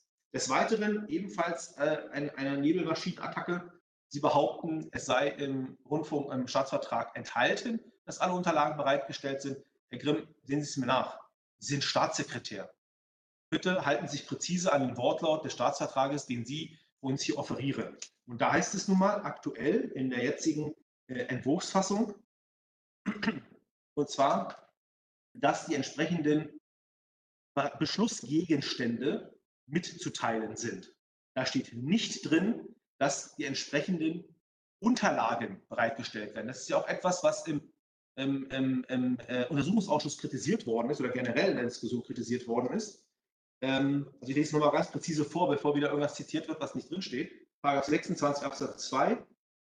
Die oder der Vorsitzende beruft den Verwaltungsrat in der Regel einmal im Monat, mindestens jedoch alle zwei Monate, unter Angabe der Tagesordnung und Mitteilung der Beschlussgegenstände zu einer ordentlichen Sitzung ein. Und Sie wissen alle, dass zwischen Mitteilung der Beschlussgegenstände und Übersendung aller Beschlussunterlagen ein Unterschied besteht. Das ist ja das, was bisher auch das Problem gewesen ist, dass immer gesagt wurde, ich habe immer alle Tagesordnungen bekommen. Ob da jetzt Unterlagen dran waren, das wissen wir nicht mehr so genau. Und das ist ja im Untersuchungsausschuss auch kritisiert worden, dass es diese entsprechenden Unterlagen braucht. Und deswegen sieht unser Vorschlag vor, auch eine Vorlagepflicht für die Unterlagen zu regeln. Und für die Rechtsaufsicht heißt es in 49.3, Ihnen sind zeitgleich alle Unterlagen zur Verfügung zu stellen, die auch die Mitglieder der Aufsichtsgremien erhalten. Wenn aber die Mitglieder der Aufsichtsgremien aufgrund von 26 ja die Beschlussunterlagen gar nicht bekommen, dann ist die Aussage, die Rechtsaufsicht bekommt auch das Gleiche wie der Verwaltungsrat. Wo ist das Problem her wieder? Natürlich völlig neben der Spur, weil wenn dies nicht bekommt, bekommt es dies in der Folge natürlich auch nicht, weil der Paragraph lediglich darauf verweist.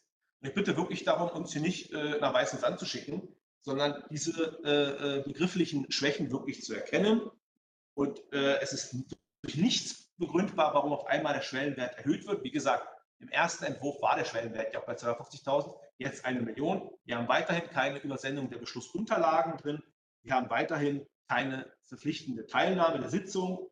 Das ist ganz eindeutig. Und wie gesagt, was die Prüfdichte durch den, durch den Rechnungshof anbelangt, da haben wir ja auch nur gehört, ja, haben wir geändert. Ja, das ist ja gerade der Kritikpunkt, dass es wieder abgeschwächt werden sollte, weil das eine regelmäßige Prüfung nicht reicht. Das haben wir doch die letzten Jahre gesehen. Das ist doch gerade der Punkt, wo wir angekommen sind.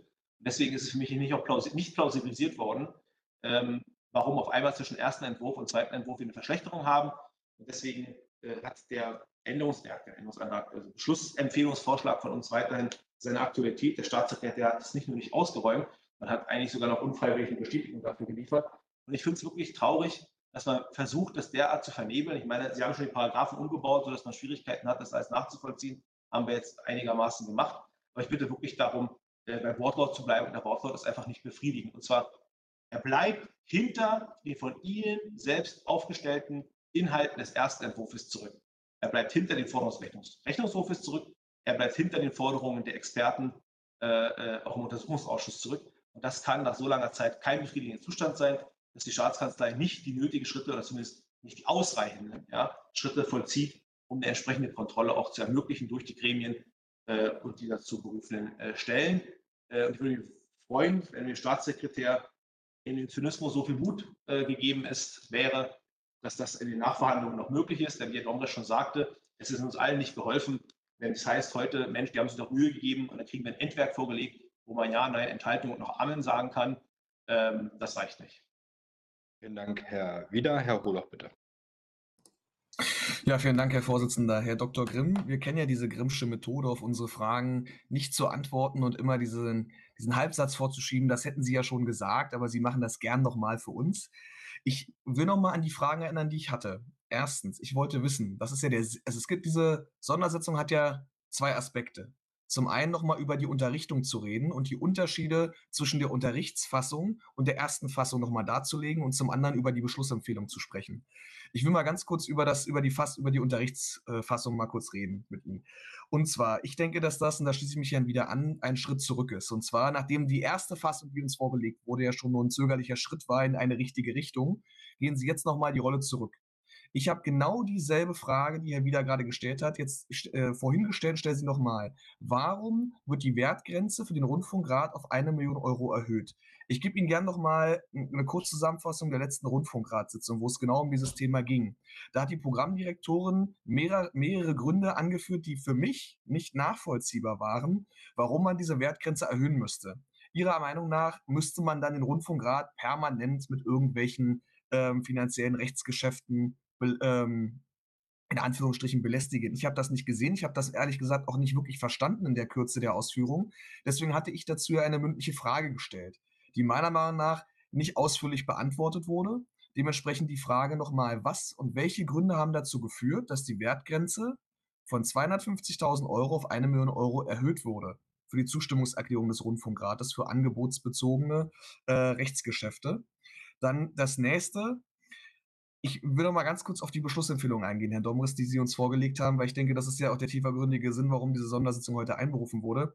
Der werden wir jedenfalls nicht zustimmen. Es gibt mehrere Gründe, warum wir das nicht tun. Zum einen ähm, sind bestimmte Dinge nicht angesprochen worden. Ich bin immer noch der Meinung, der festen Überzeugung, es sollte kein Direktorium geben, es sollte keine Direktoren geben.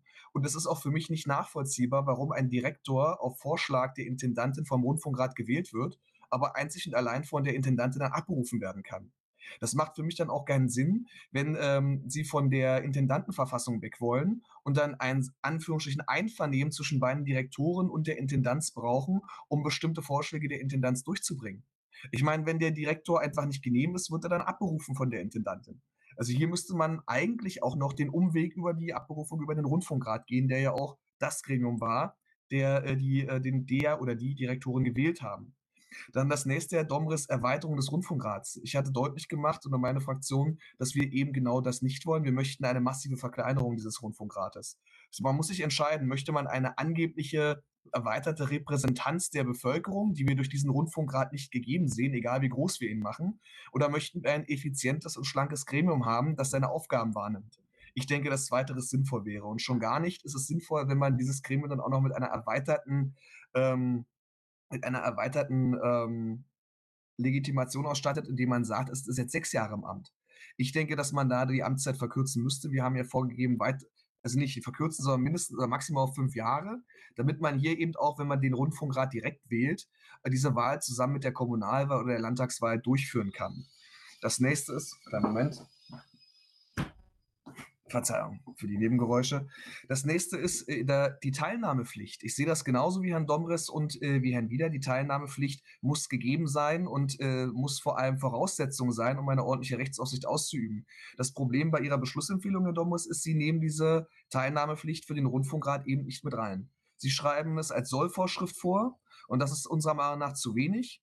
Und ich gehe da auch ganz äh, konform mit Herrn Wieder. Selbst wenn die Rechtsaufsicht nur aus in Berlin ausgeübt wird in dieser Zeit, muss die Rechtsaufsicht in Brandenburg dabei sein. Das ist ein ganz klar, eine ganz klare Erkenntnis aus den jetzigen Untersuchungsausschusssitzungen gewesen, dass eben der Informationsfluss zwischen den Staatskanzleien nicht funktioniert hat. Auch entgegen den äh, Äußerungen von Herrn Dr. Grimm. Meiner Meinung nach ist das eben in den letzten Jahren so nicht gewesen. Ähm, das vielleicht erstmal zu äh, als äh, Kritik an der Beschlussempfehlung. Der Beschlussempfehlung der Freien Wähler können wir uns äh, anschließen. Ich möchte aber trotzdem nochmal auf die zwei Fragen, äh, auf die zwei Fragen, ähm, an die zwei Fragen erinnern, Herr Dr. Grimm. Welche genauen Änderungen sind von der ersten Fassung, die Sie uns vorgelegt haben, jetzt zur Unterrichtung vorgenommen worden? Wir haben jetzt eine öffentliche Sitzung. Die äh, Parlamentsvertreter konnten auf die Unterrichtung zugreifen, aber diejenigen, die dieser Sitzung zuhören und zugucken, vor allem auch die Vertreter der Presse, kennen diese Unterrichtung nicht. Dementsprechend wäre es für uns wichtig und vor allem auch für die Öffentlichkeit, welche Änderungen Sie jetzt nun im Genauen vorgenommen haben. Diese Frage also nochmal und dann nochmal die Frage nach den Wertgrenzen. Vielen Dank. Vielen Dank. Jetzt haben wir noch eine Wortmeldung äh, vom Abgeordneten äh, Keller und danach ähm, gehen wir nochmal Richtung Staatskanzlei vielleicht äh, äh, vorab ähm, vielleicht drei Punkte ansprechen. Einmal das Verfahren und ähm, vielleicht auch den Punkt äh, als zweiten, was wir heute machen mit der äh, Beschlussfassung ähm, ähm, im heutigen Ausschuss und das dritte auch zum Staatsvertrag. Vielleicht erstmal zum Verfahren. Ich will nochmal, dass wir alle ein Stück weit äh, zurückerinnern. Ich bin auch dankbar, dass Herr Domres anfänglich angesprochen haben, dass wir seit dem Sommer letzten Jahres hier das Verfahren gestartet haben zum Staatsvertrag, sicherlich mit der Besonderheit der Vorkommnisse und der Skandale im RBB. Wir aber dazu, ähm, glaube ich, relativ einmalig zu einem Staatsvertrag ähm, Anhörung durchgeführt haben, dass wir relativ einmalig äh, dazu im Vorhinein auch schon Beschlüsse im Hauptausschuss gefasst haben, um das den jeweiligen Staatssekretären mitzugeben in die äh, Verhandlungen mal unabhängig äh, von der erneuten Wahl in Berlin, äh, ging dann aber auch der Prozess weiter. Ich glaube, dass wir im Gegensatz zu allen anderen Staatsverträgen hier äh, eine sehr große Verantwortung und Mitwirkung auch hier im Parlament gehabt haben. Und da sage ich auch nochmal an die Landesregierungen an beiden Seiten vielen Dank, dass wir sicher vor allem auch diese Zeit mit uns gemeinsam genommen haben in vielen Hauptausschusssitzungen, aber ich weiß, dass der Medienausschuss in Berlin dazu auch getagt hat. Das Zweite will ich auch nochmal deutlich machen. Heute geht es darum, ob wir nochmal eine Beschlussfassung mit verschiedenen äh, Punkten äh, der Landesregierung vor Kabinettssitzungen ähm, hier mit auf den Weg geben wollen äh, oder ähm, hier diese Punkte nicht teilen oder nicht der Landesregierung mitgeben wollen. Ich erinnere daran,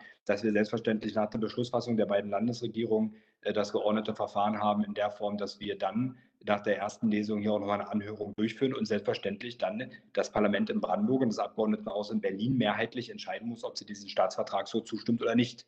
Alles andere hier anzudeuten, dass äh, irgendwelche Anhörungen am Ende nur pro forma wäre oder nachher diese Entscheidung im Parlament äh, äh hier, ähm, äh, ich sage es mal vorsichtig, nicht nachher noch die demokratische Entscheidung äh, obliegt, äh, finde ich ein wenig schwierig. Und den dritten Punkt äh, zum Staatsvertrag. Ich will ja auch noch mal deutlich sagen, dass in diesem äh, Prozess und auch nach der Anhörung, die die Landesregierung durchgeführt hat, und das Ergebnis wurde schon in der letzten Hauptausschusssitzung, nicht erst heute äh, äh präsentiert, welche Punkte äh, nämlich dann äh, von der ersten Synopse nach diesen ganzen schriftlichen Anhörungen noch von den Staatssekretären hier geändert werden sollen, wurde letztes Mal schon dargestellt. Heute mit der Beschlussempfehlung äh, glaube ich, äh, dann auch vollzogen. Sorgt der Staatsvertrag jetzt dafür, dass wir auf der einen Seite mehr Kontrolle haben der Gremien, Verwaltungsrat, Rundfunkrat. Wir sorgen dafür, dass mit äh, vielen verschiedenen Regelungen, ähm, ich sage es mal vorsichtig, auch hier ähm, nicht nur die Intendantin entscheidet, sondern hier ähm, unser ein Vier-Augen-Prinzip auch gewahrt ist. Wir sorgen also dafür auch für viel Akzeptanz. Und am Ende will ich auch nochmal deutlich sagen, sehe ich bei dem jetzigen Staatsvertrag, so wie er dann auch zur Abstimmung äh, gestellt wird bei den Landesregierungen, äh, sehe ich die Vorwürfe der äh, vom RBB selbst geäußert, dass hier irgendwie die Rundfunkfreiheit eingegriffen wird, sehe ich nicht. Im Gegenteil, ich sehe hier ähm, quasi einen Spielraum, einen Rahmen, den der RBB dann inhaltlich dann selbst ausgestalten kann. Vielen Dank und wir fahren jetzt äh, fort. Herr Dr. Grimm, wollen Sie noch mal äh, ergänzen oder antworten? Ja, ich würde noch mal auf ein paar Punkte eingehen. Also bei der Flexibilisierung hatte Herr Dommers angesprochen, dass dort möglicherweise dann im Katastrophenfall Meldungen nicht mehr wahrgenommen werden könnten und so weiter. Da möchte ich nur darauf hinweisen, dass das Inforadio, was ja prädestiniert ist, äh, dafür ähm, nicht mit in der Flexibilisierung drin ist. Ja, das heißt, da ändert sich erstmal nichts. Das heißt, diese, äh, die Aussendung dort erfolgt ganz normal, so wie bisher auch und ist dort nicht in der Flexibilisierung drin. Das heißt, diese Frage, die sich natürlich irgendwann stellen wird, äh, stellt sich allerdings nicht mit dem jetzigen Staatsvertrag, weil dort fürs Inforadio nicht vorgesehen ist, ähm, äh, mit äh, eine Flexibilisierung zu ermöglichen. Ansonsten sind das viele inhaltliche Punkte. Ich will nicht zu jedem Einzelnen was sagen. Das sind ja einfach auch, auch, auch Statements. Bei den festen Freien bin ich der Meinung, dass wir dort ähm, jetzt äh, wesentliche Verbesserungen erreicht haben.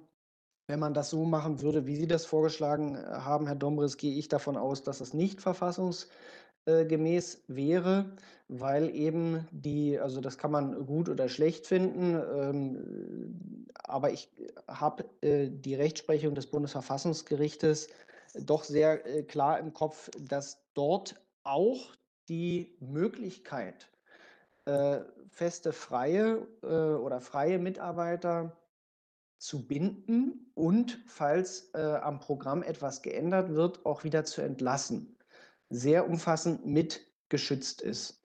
Und äh, das ist einfach der Grund dafür, dass wir dort jetzt nicht weitergehende Regelungen machen, sondern wir gehen so weit, wie wir das für verfassungsmäßig möglich halten, indem wir die Repräsentanz über den Personalrat sicherstellen, indem wir sogar bei äh, Aufnahme und Beendigung eines Arbeitsverhältnisses eine Mitwirkung vorsehen. Das ist das, was äh, sozusagen dort möglich ist und das wurde auch von den äh, entsprechenden Personalvertretungen äh, sehr begrüßt. Beim Thema Werbung, auch da nur, ja, kann man so sehen wie Sie. Ich sehe es anders. Ich sage, wir müssen auch die privaten Medienanbieter mit im Blick haben, denen es alles andere als rosig geht. Wir haben ähm, eine wirtschaftlich schwierige Situation in diesem Land. Äh, in der Bundesrepublik insgesamt, in Brandenburg ist die Lage erfreulicherweise noch etwas besser, aber insgesamt kann man sich dann natürlich nicht von, von abkoppeln.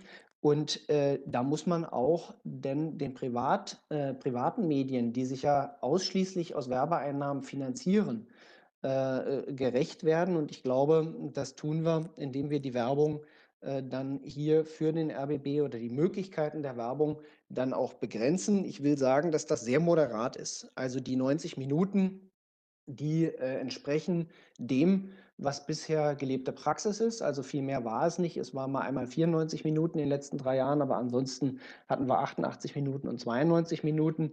Äh, das heißt, das ist ein sehr moderater, eine sehr moderate Begrenzung und äh, dass lokal und regional bezogene Werbung nicht mehr möglich äh, sein soll, halte ich auch für angemessen ähm, angesichts der Situation der äh, privaten Medienanbieter, die wir im Land haben.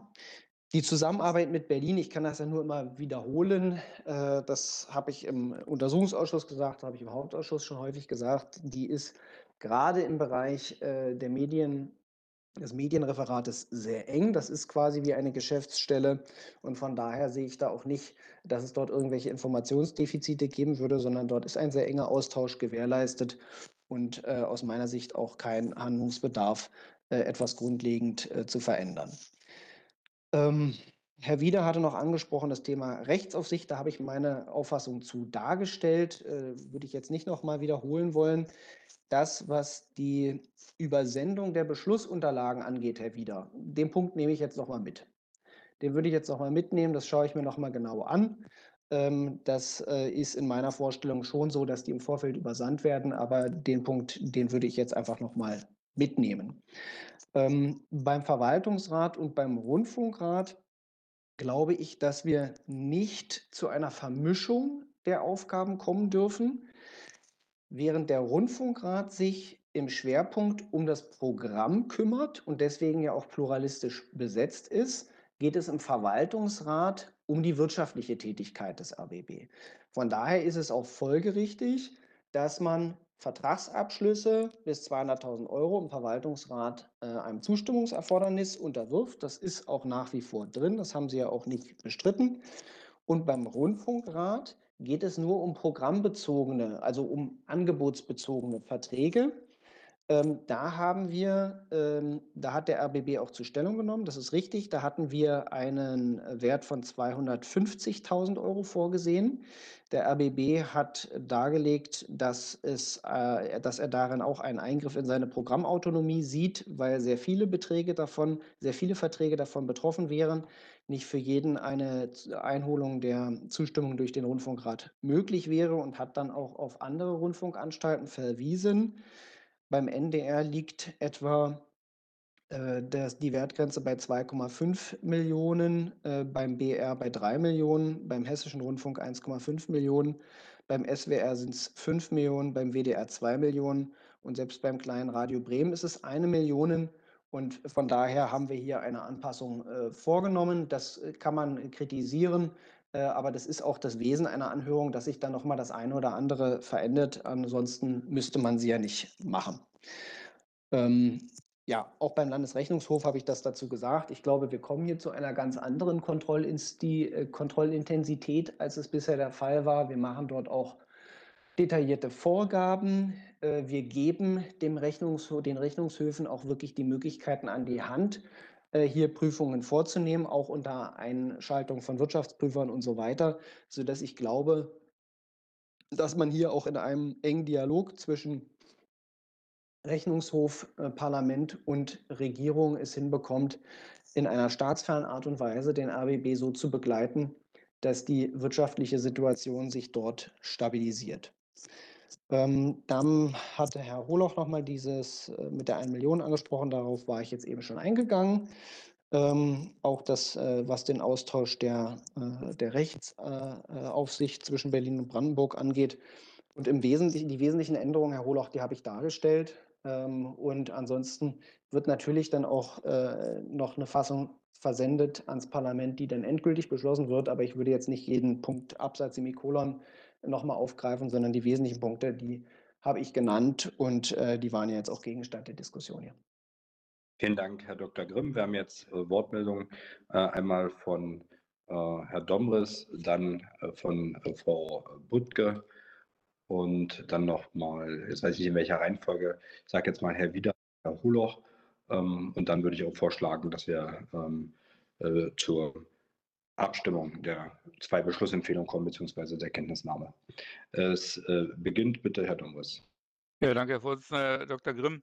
Ähm, ich sage es mal, ich habe ja äh, das Verfahren, wie wir zu diesem Staatsvertrag gekommen sind, äh, durchaus äh, äh, äh wertgeschätzt. Und dennoch äh, sag ich mal, muss man ja auch äh, sagen, gibt es nach wie vor Schwächen, sowohl am Staatsvertrag als auch im Verfahren.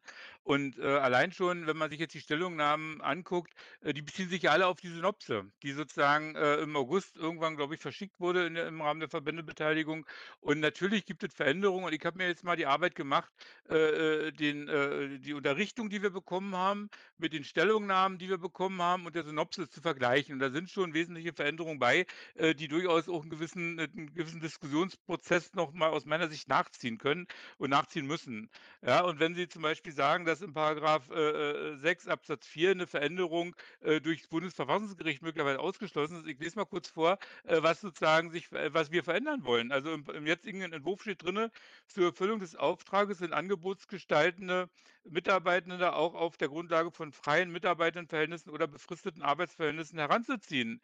Wir möchten ganz einfach eine andere 'n Paradigmenwechsel. Wir möchten sagen, dass die die Erfüllung des Auftrages gewährleistet der RBB im Wesentlichen durch eigenes Personal und kann Mitarbeiter in freier oder befristeter Beschäftigung heranziehen, wenn es zur Erfüllung des Auftrages erforderlich ist. Also wir stärken damit eigentlich die Mitarbeitenden äh, sozusagen äh, in ihrer Position und, und das ist sozusagen dann aus meiner Sicht eine wesentliche Veränderung, äh, die wir äh, festschreiben möchten im Staatsvertrag. Die zweite Frage, was die Flexibilisierung angeht, ich lade Sie mal ein, von Küritz nach Perleberg zu fahren. Ab ab Gumto haben sie zum Beispiel keinen Empfang mehr von, von, von Inforadio. So, und äh, gerade in Notfallsituationen, Katastrophenfällen äh, sollten wir alle Kanäle nutzen, um die Menschen zu informieren. Von daher glaube ich, ist dieses Argument auch ein bisschen schräg. Also sollten wir uns die Flexibilität erhalten, tatsächlich zu überlegen, an welcher Stelle muss denn äh, sozusagen tatsächlich äh, der Sender ins Internet verlagert werden oder ob man für einen Übergangszeitraum, bis man eben tatsächlich äh, alle technischen Voraussetzungen geschaffen hat, dann eben äh, die Sender ins Internet verlegt. Was die Teilnahmepflicht angeht, äh, Herr Kollege Wieder, Herr Kollege Holoch, ich glaube, da sind wir gar nicht so weit auseinander. Also ich, für mich ist außer Frage, dass Verwaltungsrat und Rundfunkrat, dass da eine Teilnahmepflicht besteht. Ich habe den äh, Dr. Grimm so verstanden, dass es ausschließlich äh, darum geht, bei, äh, innerhalb, bei Fragen des Programms, dass es dort keine Teilnahmepflicht geben soll, der Staatskanzlei. Und das kann ich dann nachvollziehen, dass sozusagen in Programmfragen die Staatskanzlei sich auch bitteschön noch rauszuhalten hat. Aber in allen anderen Fragen, die im Rundfunkrat und im Verwaltungsrat zu beraten sind, hat natürlich die Rechtsaufsicht mit am Tisch zu sitzen. Das ist völlig klar. Und deswegen haben wir auch den, den Vorschlag gemacht, äh, im Paragraph 49 Absatz 3 noch entsprechende Veränderungen äh, vorzunehmen. Was die Anzahl der Rundfunkratsmitglieder angeht, äh, darüber kann man ja trefflich streiten, aber mein Eindruck ist, dass zum Beispiel beim MDR, der hat 50 Mitglieder, der NDR hat 58 Mitglieder, der SWR hat 74 Mitglieder und der WDR hat 55 Mitglieder, trotzdem die Rundfunkräte arbeitsfähig sind. Und warum sozusagen äh, können die drei oder vier Mitglieder, die wir jetzt mehr anregen, da, äh, warum sind die sozusagen dann in der, äh, äh, lösen die sozusagen eine Arbeitsunfähigkeit des Rundfunkrates aus? Das will mir nicht wirklich äh, in den Kopf. Und eine Frage an den äh, Vorsitzenden. Äh, lieber Daniel Keller, ähm, dann beschreibe mir doch, beschreiben Sie mir doch mal bitte das Verfahren, wie sich der, an welchen Stellen und wie der Landtag Änderungen am Staatsvertrag vornehmen kann, wenn die Landesregierung Anfang November äh, sozusagen einen Beschluss gefasst haben und wir als Landtag dann möglicherweise im Dezember in erster Lesung den Staatsvertrag beraten, wie dann Änderungen am Staatsvertrag noch möglich sind. Dieses Verfahren, das hätte ich ganz gerne mal erklärt bekommen. Vielen Dank, Herr Domres. Äh, Frau Buttke, bitte. Ja, vielen Dank. Ähm, vielen Dank auch von mir nochmal für die ausführlichen Erläuterungen jetzt auch nochmal vom, vom Staatssekretär. Ähm, der, dieser ähm, Rundfunkstaatsvertrag hat ja jetzt schon eine längere Geschichte. Wir wollten ihn ja schon vor längerer Zeit mal verabschieden. Dann kamen ja deutlich die äh, Krise des RBB dazwischen.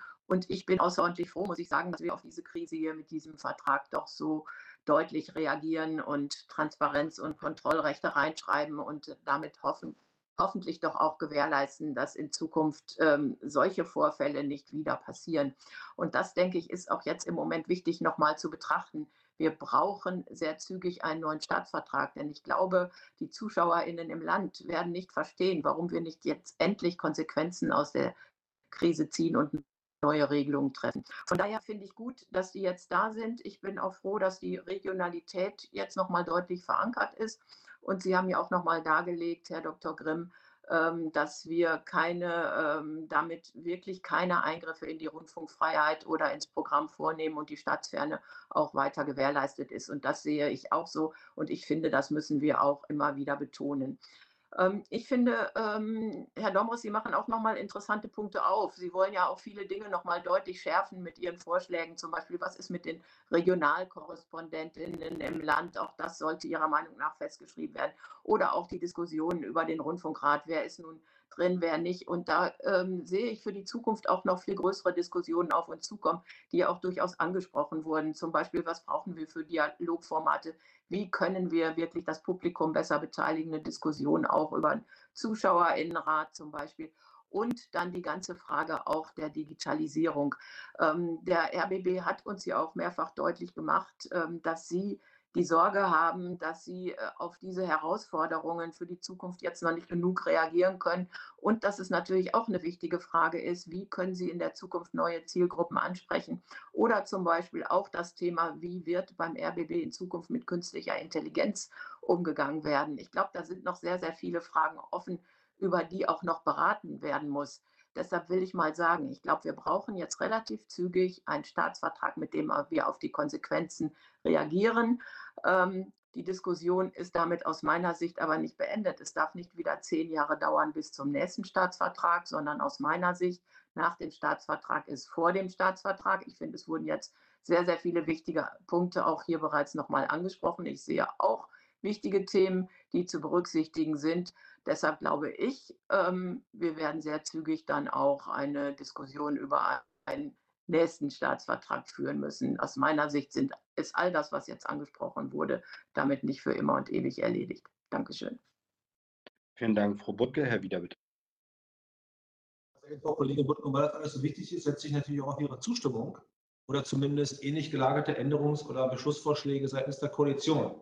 Weil all diese wichtigen Themen, die Sie gerade hier betont haben, finden sich gerade nicht wieder im Staatsvertrag und ein Antrag der Ihrer Fraktion oder der Koalitionsfraktion liegt bisher noch nicht vor. Insofern haben wir da vielleicht auch noch, äh, auch noch, auch noch was zu erwarten. Denn Sie haben gerade ausgeführt, die Öffentlichkeit erwartet von uns zügig einen verbesserten Staatsvertrag.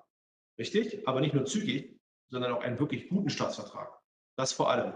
Deswegen äh, jetzt hier nochmal ganz deutlich, der Staatssekretär hat ja einen Punkt zumindest eingeräumt, dass er den nochmal mitnehmen möchte, immerhin, was die Übersendung der Beschlussunterlagen anbelangt, ist okay. Irritiert war ich über die Aussage äh, mit der Wertgrenze einer Million. Also erst wurde er versucht, Nebel zu streuen, indem er gesagt hat, wieso sind doch 200.000, das betrifft den Verwaltungsrat, wir reden vom Rundfunkrat jetzt, die Begründung auf eine Million zu erhöhen, hat der Staatssekretär vorgenommen mit der Programmunabhängigkeit jetzt. Äh, heißt das, dass bisher die Programmunabhängigkeit nicht gewahrt war? Herr Staatssekretär? Weil wir haben ja bisher, nicht nur im ersten Entwurf, sondern auch in der alten Fassung, 250.000 Euro drin zu stehen. Jetzt sagen Sie, es muss auf eine Million erhöht werden wegen Programmunabhängigkeit. Bedeutet dies, dass die Programmunabhängigkeit bisher dadurch nicht garantiert war? Bitte diese Irritation zu äh, erläutern bzw. aufzuklären. Ähm, das Weitere nochmal mit der Teilnahmesituation. Ich glaube, da sind die Argumente ausgetauscht. Nochmal fürs Protokoll. Es gibt im neuen Staatsvertrag keine Teilnahmepflicht für niemanden bei keinem Gremium. Das ist so eingeschrieben. Es ist eine Sollvorschrift, die sich nur auf den Verwaltungsrat bezieht und auch nur auf die rechtsaufsichtsführende Stelle bezieht. Das heißt, ein Bundesland von zwei hat bei einem Gremium von zwei eine Sollvorschrift. Es gibt keine Mussvorschrift und für alles andere gibt es nicht mal eine Sollvorschrift. Das ist die Erkenntnis aus äh, der Diskussion, die wir anderthalb Jahre lang hatten. Und das ist und bleibt ein Mangel. Das äh, muss hier festgehalten werden. Deswegen, Herr Domres, nein, es hat nichts zu tun mit Differenzierung zwischen Auswirkungen auf Programm oder nicht, sondern Sie gucken in den Staatsvertrag, 49 Absatz 3, und da wird nicht nach Programm oder nach sonstigen Gegenständen differenziert, sondern es ist eine allgemein äh, schwache Regel. Und deswegen schlagen wir vor, eine Pflicht hier zu postulieren, und zwar für beide Stellen, und zwar auch für beide Gremien. Das ist nicht enthalten. Und nochmal zum Thema Prüfdichte, Herr Staatssekretär. Prüfdichte Landesrechnungshof. Im ersten Entwurf hieß es in der Regel jährlich. Im zweiten Entwurf heißt es regelmäßig. Ähm, warum wurde das wieder äh, abgeschwächt? Das äh, würde ich gerne wissen. Und noch eine Anmerkung, Sie hatten ja gesagt, bei den anderen Rundfunkstaatsverträgen, äh, MDR, BDR, was auch immer, sind viel höhere Wertgrenzen. Tja, vielleicht haben Sie die letzten anderthalb Jahre mit uns zusammen gesehen, dass wir aber eine andere Situation haben hier beim RBB, nämlich hier liegen 18 Monate Erfahrungswerte ähm, in intransparentem Verhalten, in Vetternwirtschaft, in Geldverschwendung hinter uns.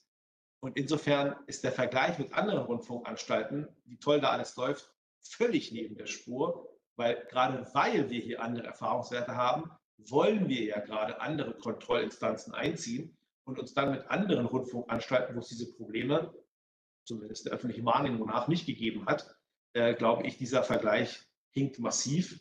Genau deswegen äh, ist diese Argumentation auch nicht stichhaltig.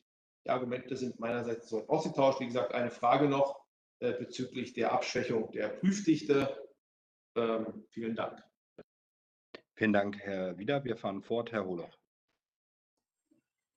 Ja, vielen Dank, Herr Vorsitzender. Ich möchte an den letzten Aspekt anschließen, den Herrn Wieder gerade nochmal erwähnt hat. Für mich ist die Erhöhung der Wertgrenze auf eine Million Euro nicht nachvollziehbar, Herr Staatssekretär.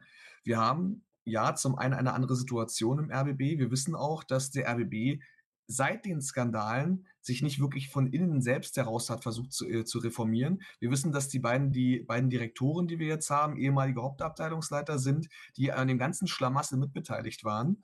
Das heißt also, wir haben hier eine besondere Sorgfaltspflicht zu erfüllen. Und es ist für mich nicht nachvollziehbar, warum Sie das dann mit anderen Rundfunkanstalten vergleichen. Wir haben zum Teil, wie gesagt, eine andere Situation, weil wir halt einfach mehr wissen. Ich finde es aber auch unangemessen, ähm, Wertgrenzen von anderen Rundfunkanstalten hier ähm, äh, gegenüberzustellen, weil dieser Staatsvertrag soll ja eigentlich eine Vorbildfunktion haben, auch für die anderen Rundfunkanstalten. Wir wissen ja, dass es in vielen Rundfunkanstalten aus verschiedenen Presseberichten und aus verschiedenen Informationen, die uns vorliegen, ja in einigen, in vielen Dingen ja auch nicht anders läuft. Und warum sollte eine Wertgrenze äh, im Vergleich zu anderen Rundfunkanstalten hier gezogen werden? Wir müssen eine Wertgrenze einziehen, die wir für richtig erachten. Und ich fand die 250.000 Euro, die vorher im Rundfunkstaatsvertrag drin standen, schon zum Teil etwas zu hoch. Wir kennen auch die Meinung der, äh, der Landesrechnungshöfe zu diesem Thema. Und deswegen ist ist für mich nicht nachvollziehbar geworden nach Ihrer Begründung, warum man jetzt diese Wertgrenze auf eine Million Euro hochgezogen hat. Also als ähm, Grundlage eine Vergleichs-, einen Vergleichsmaßstab mit anderen Rundfunkanstalten hier anzulegen, ist für mich nicht angemessen. Deswegen ist es für mich immer noch sinnvoll oder für unsere für meine Fraktion auch sinnvoll, die Wertgrenze hier auf 250.000 Euro zu belassen, damit man hier eben eine größere Kontrolle ausüben kann. Und Kontrollverlust oder nicht durchgeführte Kontrolle war eben, waren eben genau die Probleme, die wir im RBB in den letzten Jahren hatten. Und dementsprechend, vielleicht haben Sie auch noch eine andere Erklärung. Ich meine, der Vergleich mit den anderen Rundfunkanstalten, der muss Ihnen ja vorher schon vorgelegen haben.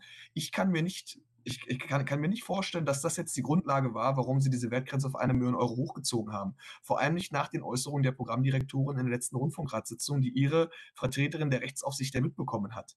Da hat sie ja gezielt, glaube ich, sogar über eine Million Euro gesprochen. Das heißt also, ich vermute, ist jetzt so eine Vermutung, dass sie nach Gesprächen mit dem RBB diese Wertgrenze nach oben gesetzt haben, weil das im Interesse anscheinend dieser Rundfunkanstalt oder der Intendanz ist. Und deswegen muss ich ganz klar sagen, ich lehne das strikt ab. Wir halten fest, dass wir eine, eine Wertgrenze weit unter der 1 Million bevorzugen würden und dementsprechend dann auch an den 52.000 Euro festhalten würden. Vielen Dank. Ähm, dann würde ich ganz kurz auf Herr Dommers antworten und dann äh, kann Herr ähm, Dr. Grimm gerne noch mal kurz antworten, dann würde ich gerne zur Abstimmung ähm, kommen. Herr Dommers, Sie hatte bloß darauf auf zwei Punkte hingewiesen. Zum einen, dass wir, glaube ich, im gesamten Verfahren äh, alle Fraktionen hier die Möglichkeit hatten, auch äh, vorab äh, den Staatskanzleien etwas mit auf den Weg zu geben. Ich erinnere an die letzten Hauptausschusssitzungen, wo wir sogar verschiedenste Änderungsanträge oder Verfahrensanträge ähm, abgestimmt haben. Sie haben bloß keine Mehrheit gefunden in der Regel. Ähm, und äh, zum anderen verweise ich auch nochmal drauf, selbstverständlich haben wir die Möglichkeit, ähm, nach erster Lesung, nach Anhörung, äh, dann Ihr Abstimmungsverhalten äh, zur finalen Lesung zum Staatsvertrag dahingehend zu nutzen, sich dafür oder dagegen auszusprechen. Findet der Staatsvertrag keine Mehrheit, geht er selbstverständlich nochmal in die nächsten Verfahren. Bloß derzeitig würde ich sagen, zeichnet sich, so jetzt spreche ich mal als Abgeordneter, ja hier eine Mehrheit ab. Aber das werden wir ja dann ähm, sicherlich dann auch bei der finalen Abstimmung im Parlament sehen. Nur darauf wollte ich aufmerksam machen. Und jetzt fahren wir fort, Herr Dr. Grimm. Ja, vielen Dank, Herr Vorsitzender. Ähm, vieles waren jetzt auch einfach nochmal Statements. Ich gehe nochmal auf die Punkte ein, wo nochmal Fragen gestellt wurden, beziehungsweise wo ich einen Klarstellungsbedarf sehe.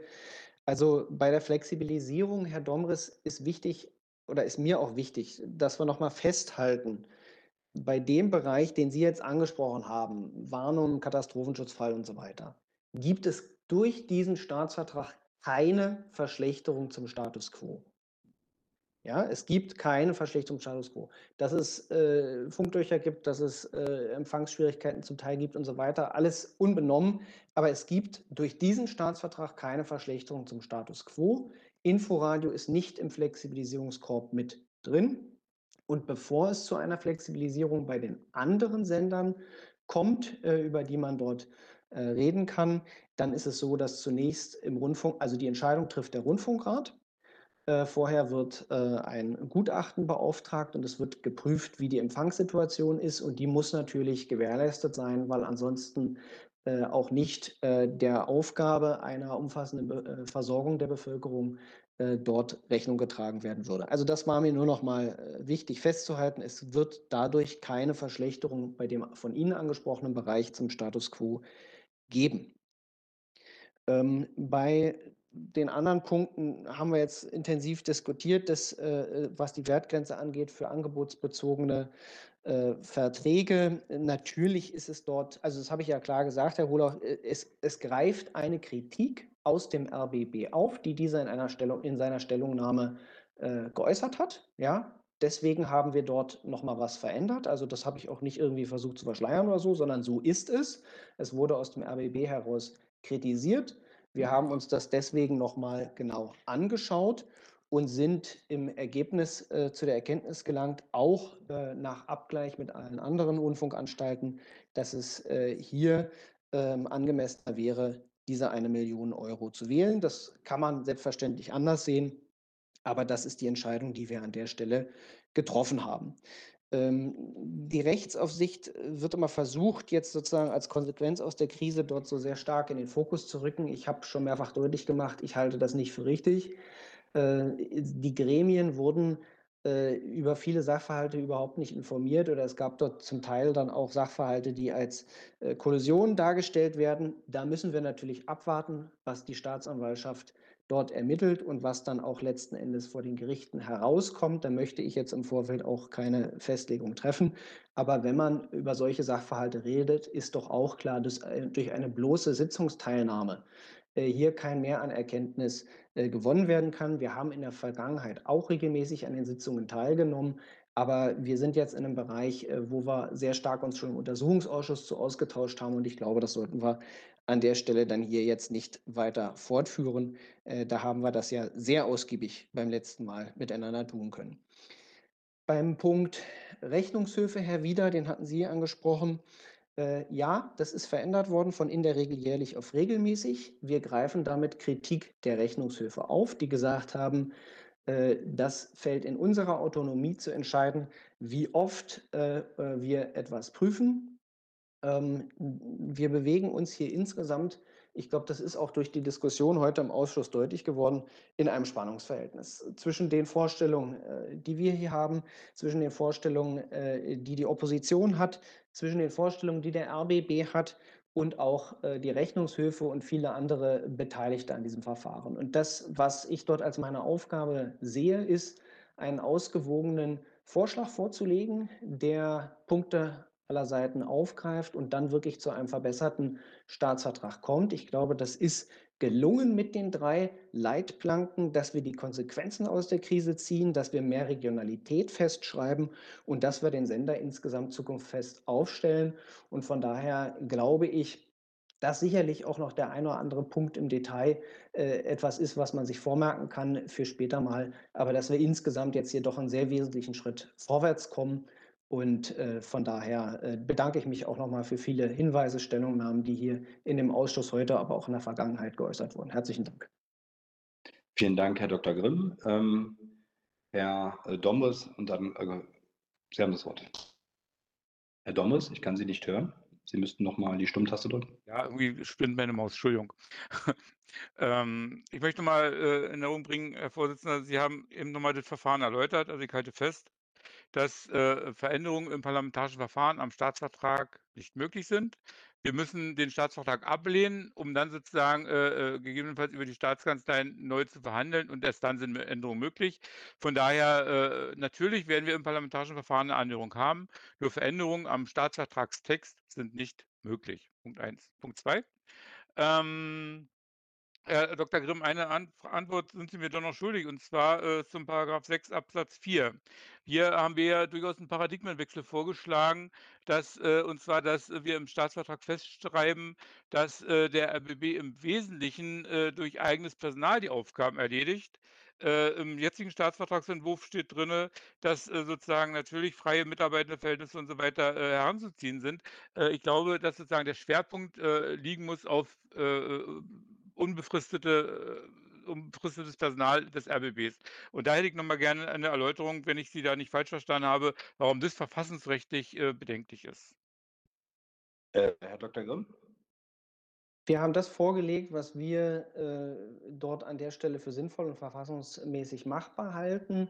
Und die Fragen, wie konkret äh, dort mit freiem Mitarbeitereinsatz im RBB gearbeitet wird, ist etwas, was nach unserem Verständnis äh, in der Autonomie des Senders liegt. Vielen Dank. Und Herr Nommes, nochmal auf Ihre äh, Frage. Es ist äh, selbstverständlich möglich, auch nach der Anhörung Aufträge oder ähnliches zu teilen, wenn es dann eine Mehrheit findet. Es führt bloß immer zum Verfahren, wenn noch ein anderes Abgeordnetenhaus bzw. die andere zwei Landesregierungen beteiligt sind, dass dann eben immer alles wieder von äh, vorn beginnt. Das ist dann äh, so, aber das ist auch ähm, das Wesen von Staatsverträgen, die eben der, äh, von der Exekutiven hier verhandelt werden. Ähm, aber das muss ich Ihnen nicht sagen. Ich glaube, das war auch eine äh, äh, rhetorische Frage. Äh, ich würde jetzt vorschlagen, dass wir ähm, zur Abstimmung kommen. Ich ähm, rufe auf die Beschlussempfehlung der Fraktion Die Linke vom 26.10.2026. Ähm, ich würde namentlich äh, abfragen. Es gibt die Möglichkeit dafür, dagegen Enthaltung. Ich frage ähm, Herr Bretz, höre ich. Ablehnung. Ich habe es nicht gut verstanden, das war dagegen. Ich lehne ab. Alles klar, vielen Dank.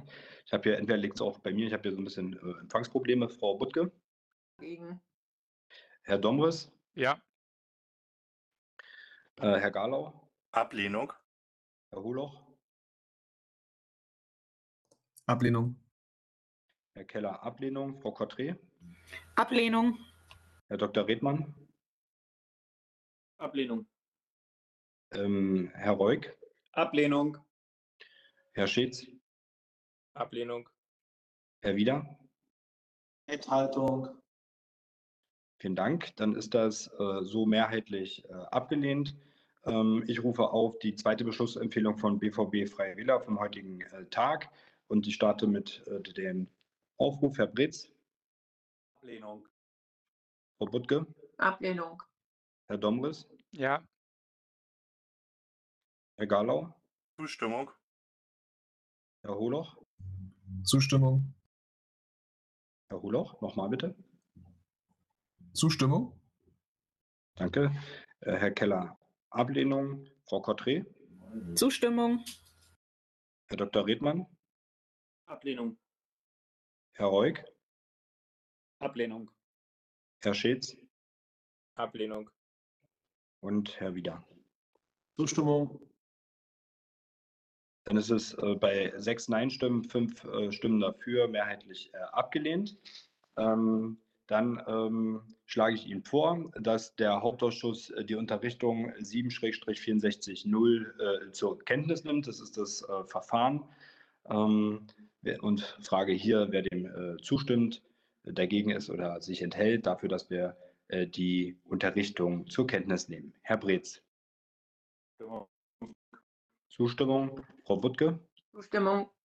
Herr Domres? Ich nehme das zur Kenntnis, ja. Also Zustimmung? Ja. Herr Gallo? Ich nehme es auch zur Kenntnis. Zustimmung. Herr Holoch? Ebenfalls. Herr Keller, Zustimmung. Frau Cottré? Zustimmung. Herr Dr. Redmann? Zustimmung. Herr Reuk? Zustimmung. Herr Schitz? Zustimmung. Herr Wieder? Widerwillige Kenntnisnahme. Also auch eine Zustimmung. Gut, vielen Dank. Dann ist äh, einstimmig die Unterrichtung 7-64-0 äh, hier zur Kenntnis genommen. Ähm, äh, dementsprechend ist der Tagesordnungspunkt beendet. Gibt es etwas noch unter Sonstiges? Äh, Herr Dommers sehe ich, glaube ich. Ja. Danke sehr. Äh, Herr Dr. Grimm, eine Frage. Und zwar, äh, wir haben ja doch einen Streit, der ging ja auch in die Öffentlichkeit hinsichtlich äh, des Compliance-Berichtes. Nur habe ich im Tagesspiegel gelesen, dass die Staatskanzlei den Compliance-Bericht äh, bekommen hat. Äh, die Frage war ja geschwärzt oder ungeschwärzt. Wie ist denn da jetzt die Situation? Hat die Rechtsaufsicht den Compliance-Bericht ungeschwärzt oder hat sie den Compliance-Bericht geschwärzt? Herr Dr. Grimm, können Sie was dazu sagen? Sonst rufen wir Sie in der nächsten Hauptausschusssitzung nochmal auf. Herr Dr. Grimm. Ähm, also es gab meines Wissens nach einen Zwischenbericht von Lutz Abel und einen Sachstandsbericht von Lutz Abel. Das sind die Dokumente, die Sie meinen, Herr Dombras, ja? Das haben wir in einer geschwärzten Fassung bekommen. Vielen Dank. Gibt es äh, weitere Punkte? Das sehe ich nicht. Dann äh, bedanke ich mich äh, für die Teilnahme bei der heutigen äh, Sondersitzung und wünsche denen, die in Urlaub sind, weiterhin einen schönen Urlaub und äh, denen, die hier Wahlkreisarbeit machen, wahrscheinlich die große Mehrzahl, wünsche ich dann viel Erfolg bei der Wahlkreisarbeit und ähm, wünsche Ihnen einen schönen Tag und beende die heutige Hauptausschusssitzung. Vielen Dank. Tschüss. Tschüss. Die Landesregierungen von Brandenburg und Berlin trafen sich am 3. November 2023 in Potsdam zu einer gemeinsamen Kabinettssitzung, in der unter anderem der neue RBB-Staatsvertrag zwischen Staats- und Senatskanzlei beschlossen wurde. Im Anschluss fand eine Pressekonferenz statt. Im Podium Brandenburgs Ministerpräsident Dietmar Woidke und Berlins regierender Bürgermeister Kai Wegner sowie die Medienstaatssekretäre Benjamin Grimm und Florian Graf. Die Pressekonferenz leitete Florian Engels, Brandenburgs Regierungssprecher. Den Auftakt machte Ministerpräsident Dietmar Woidke. Ja, meine sehr verehrten Damen und Herren, auch von meiner Seite herzliches Willkommen. Es war das erste Zusammentreffen der kompletten Kabinette, aber es ist natürlich nicht das erste Zusammentreffen zwischen Kai Wegner und mir und es ist auch nicht das erste Zusammentreffen der Arbeitsebenen in den ähm, Senatsverwaltungen und der Ministerialverwaltung in Brandenburg, sondern auch das heutige Treffen wurde intensiv vorbereitet von beiden Seiten.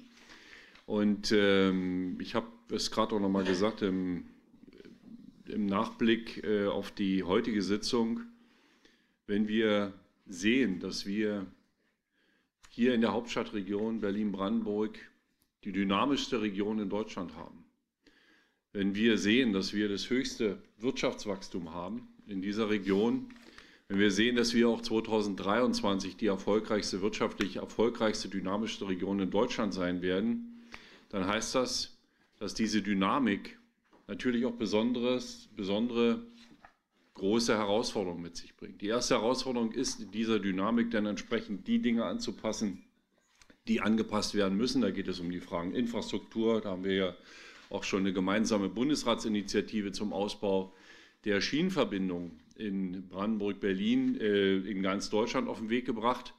Auch das Ganze erfolgreich. 15 Bundesländer haben zugestimmt. Und es geht um die weiteren Fragen äh, Wissenschaft, Zusammenarbeit im Bereich der Wissenschaft, Zusammenarbeit im Bereich der Wirtschaft, Zusammenarbeit im Bereich der Energieversorgung, Zusammenarbeit im Bereich Wohnen und äh, Zusammenarbeit auch im Bereich Wassermanagement, äh, um mal nur einige Bereiche zu nennen. Wir konnten heute, und das war auch nicht das Ziel der heutigen Sitzung, alle diese Bereiche abarbeiten. Aber wir haben heute, glaube ich, ganz wichtige Zeichen gesetzt, auch mit der heutigen Sitzung.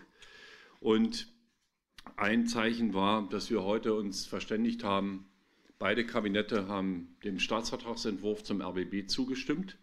Und ich glaube, auch das war ein ganz wichtiger Punkt, weil natürlich durch die Dinge, die im Vorfeld passiert sind, vor über einem Jahr, die vor über einem Jahr bekannt geworden sind, sagen wir mal so, mit den daraus folgenden Debatten, haben zu einer tiefen Vertrauenskrise des öffentlich-rechtlichen Rundfunks in Deutschland geführt. Eine Vertrauenskrise, die weit über die Grenzen des RBB-Sendegebiets hinausgeht. Und dieser Vertrauenskrise zu begegnen, für Akzeptanz, aber gleichzeitig auch für Transparenz zu sorgen. Das war eine der großen Herausforderungen für die Ausarbeitung des Staatsvertrages. Dazu möchte ich aber dann später noch was sagen. Nur eines, wir sind uns vollkommen darüber im Klaren, Kai Wegner und ich und äh, auch der gesamte Senat und die gesamte Brandenburger Landesregierung, dass wir auch in der Zukunft die Herausforderungen, die vor uns liegen, nur gemeinsam werden lösen können. Und die Herausforderungen für die Zukunft sind genauso große Herausforderungen. Aber der Erfolg, den wir gemeinsam haben, das Selbstbewusstsein, was wir auch aus dieser Dynamik, die wir erreicht haben, die ist nicht vom Himmel gefallen im Übrigen, ähm, dieses sollte uns allen Mut machen, es sollte uns Selbstbewusstsein geben und sollte uns auch stolz machen und mit diesem Selbstbewusstsein sollten wir dann auch die Herausforderungen für die Zukunft gemeinsam angehen. Und das werden wir dann noch tun. Und äh, ja, Kai Wegner, du hast das Wort. Bitte sehr. Ja, lieber, lieber Dietmar Wodke, meine Damen und Herren, auch von mir ein herzliches Willkommen. Ich habe äh, ja schon beim letzten Mal gesagt, ich fühle mich hier sehr wohl. Äh, es gibt natürlich keinen schöneren Ort als die Senatskanzlei in Berlin, aber äh, in der Staatskanzlei hier in Potsdam, in Brandenburg, fühle ich mich auch sehr, sehr wohl. Habe heute Morgen einen Kaffee bekommen mit einer Tasse aus Holzdorf. Das hat mich an meinen Wehrdienst erinnert. Den habe ich nämlich in Holzdorf absolviert. Sie sehen, es klappt auch unabgestimmt zwischen Dietmar Woidke und mir. Ähm, von daher ist das wirklich toll in der Zusammenarbeit. Lieber Dietmar, ich will das äh, wirklich gerne zurückgeben. Wir sind äh, nicht nur eine gemeinsame Metropole, eine gemeinsame Hauptstadtregion. Wir sind auch nicht nur eine gemeinsame Wachstumsregion, wenn ich ähm, sowohl was die, das Bevölkerungswachstum angeht, als auch die wirtschaftliche Entwicklung sondern wir glauben gemeinsam daran, dass diese Region eine Chancenregion ist. Eine Chancenregion, die wir gemeinsam weiterentwickeln wollen. Berlin und Brandenburg haben enorme Potenziale, enorme Chancen in den nächsten Jahren, gerade auch im Vergleich äh, zwischen anderen Regionen übrigens europaweit, aber vor allen Dingen auch in Deutschland. Wenn ich schon jetzt sehe, wie wir uns auch im Wirtschaftswachstum deutlich abkoppeln vom Bundestrend, dann sind das alles Daten und Fakten, die mich sehr, sehr positiv stimmen. Und Wir sind der felsenfesten Überzeugung, dass wir diese Chancen, die diese gemeinsame Region ja jetzt schon hat, nur auch gemeinsam weiter voranbringen können. Ähm, Im Gegeneinander wird es nicht funktionieren. Ähm, darüber haben wir aber auch heute gar nicht gesprochen, weil ein Gegeneinander gibt es nicht. Wir sind nicht nur eine gemeinsame Wirtschaftsregion, sondern ich darf sagen, und das ist mir heute nochmal so deutlich geworden für beide Landesregierungen, wir sind ein echtes Team. Und so verstehen wir das auch. Wir wollen im Team äh, für die Menschen in Brandenburg, aber auch für die Menschen in Berlin Politik machen, die Chancen nutzen. Und da geht es vor allen Dingen natürlich äh, um Infrastrukturfragen. Und das haben ja auch unsere heutigen Diskussionen und Beschlüsse gezeigt. Wir haben heute über die gemeinsame Ener Energieregion gesprochen. Wir haben heute über ein gemeinsames Wassermanagement gesprochen.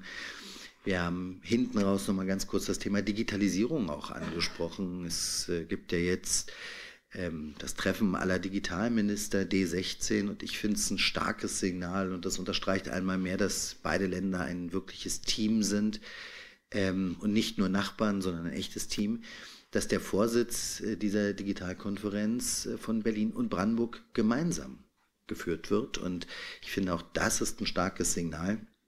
Also Infrastrukturfragen werden uns auch in Zukunft beschäftigen, das ist ja gar keine Frage. Ähm, wir hatten ja schon einen Bahngipfel, das werden wir auch weitermachen. Und wozu Berlin und Brandenburg in der Lage sind, wenn wir es gemeinsam machen, zeigen ja nicht nur die, zeigt nicht nur die wirtschaftliche Entwicklung vieles mehr, sondern ich will das mal sagen, weil das, ich habe manchmal so das Gefühl, das fällt so hinten runter, dass äh, wir in, einem, in einer, einer gemeinsamen Bundesratsinitiative hier für eine Beschleunigung gesorgt haben beim Schienenausbau, das ist äh, keine Selbstverständlichkeit. Also ich kann mich gar nicht daran erinnern, dass so richtig viele Landesinitiativen im Bundesrat mit Mehrheit beschlossen wurden und dann noch mit so großer Mehrheit. Äh, und das zeigt einmal mehr, wozu Berlin und Brandenburg in der Lage sind, wenn wir gemeinsam agieren. Das tun wir und das freut mich sehr. Und neben den ganzen Infrastrukturprojekten hat der Ministerpräsident ja schon ein wichtiges Thema, das wichtigste Thema der gemeinsamen Kabinettssitzung heute angesprochen, den RBB-Staatsvertrag und darauf gehen wir jetzt ein. Bevor hier in die Details eingegangen wird, bitte ich kurz um Entschuldigung. Herzlich begrüße ich natürlich auch Franziska Giffey, Wirtschaftsministerin aus Berlin, Senatorin aus Berlin und Jörg Steinbach, die im Anschluss, das bitte ich zu beachten, ein Letter of Intent unterschreiben werden zu einem ganz wichtigen Thema, das schon angesprochen wurde, nämlich Energie. Äh, Politik und die Kooperation auch da von Berlin und Brandenburg. Nur damit Sie von Anfang an Bescheid wissen. Dankeschön. Ja, äh, kommen wir zum Hauptthema der heutigen Sitzung. Deswegen ist die Sitzung auch sozusagen äh, zwischen den Sitzungen, die wir ohnehin geplant hatten, anberaumt worden. Ähm, es ist die Frage Staatsvertrag RBB. Und sie ist natürlich eine Frage, die ist sehr akut geworden. Es gibt eine lange, recht lange Vorgeschichte, die dann jeweils durch Abgeordnetenhauswahlen oder Landtagswahlen unterbrochen worden ist. Aber ähm, spätestens mit dem, was im Sommer letzten Jahres bekannt geworden ist, ist es hier eine völlig neue Herausforderung geworden. Die Machenschaften der ehemaligen Intendantin und der Führungsspitze des RBB haben dem Ansehen des öffentlich-rechtlichen Rundfunks deutschlandweit massiv geschadet. Und wir haben gemeinsam den Auftrag gehabt, und den haben wir immer noch, äh, die richtigen Konsequenzen aus den Geschehnissen zu ziehen. Zweitens, ähm, den Staatsvertrag zukunftsfest zu gestalten. Und drittens dafür zu sorgen, dass Transparenz da ist, dass das, was mit den Geldern der Gebührenzahler passiert, für die Menschen in unseren Bundesländern nachvollziehbar wird oder nachvollziehbarer wird. Und deswegen war eine ganze Reihe von Punkten für uns relevant. Für uns in Brandenburg auch die Frage der Regionalität. Und äh, ich sage hier ganz klar nochmal, dass es mehr Regionalität braucht, auch beim RBB. Regionalberichterstattung ist und bleibt die Kernaufgabe einer Länderanstalt und ist damit die Daseinsberechtigung des RBB in Brandenburg.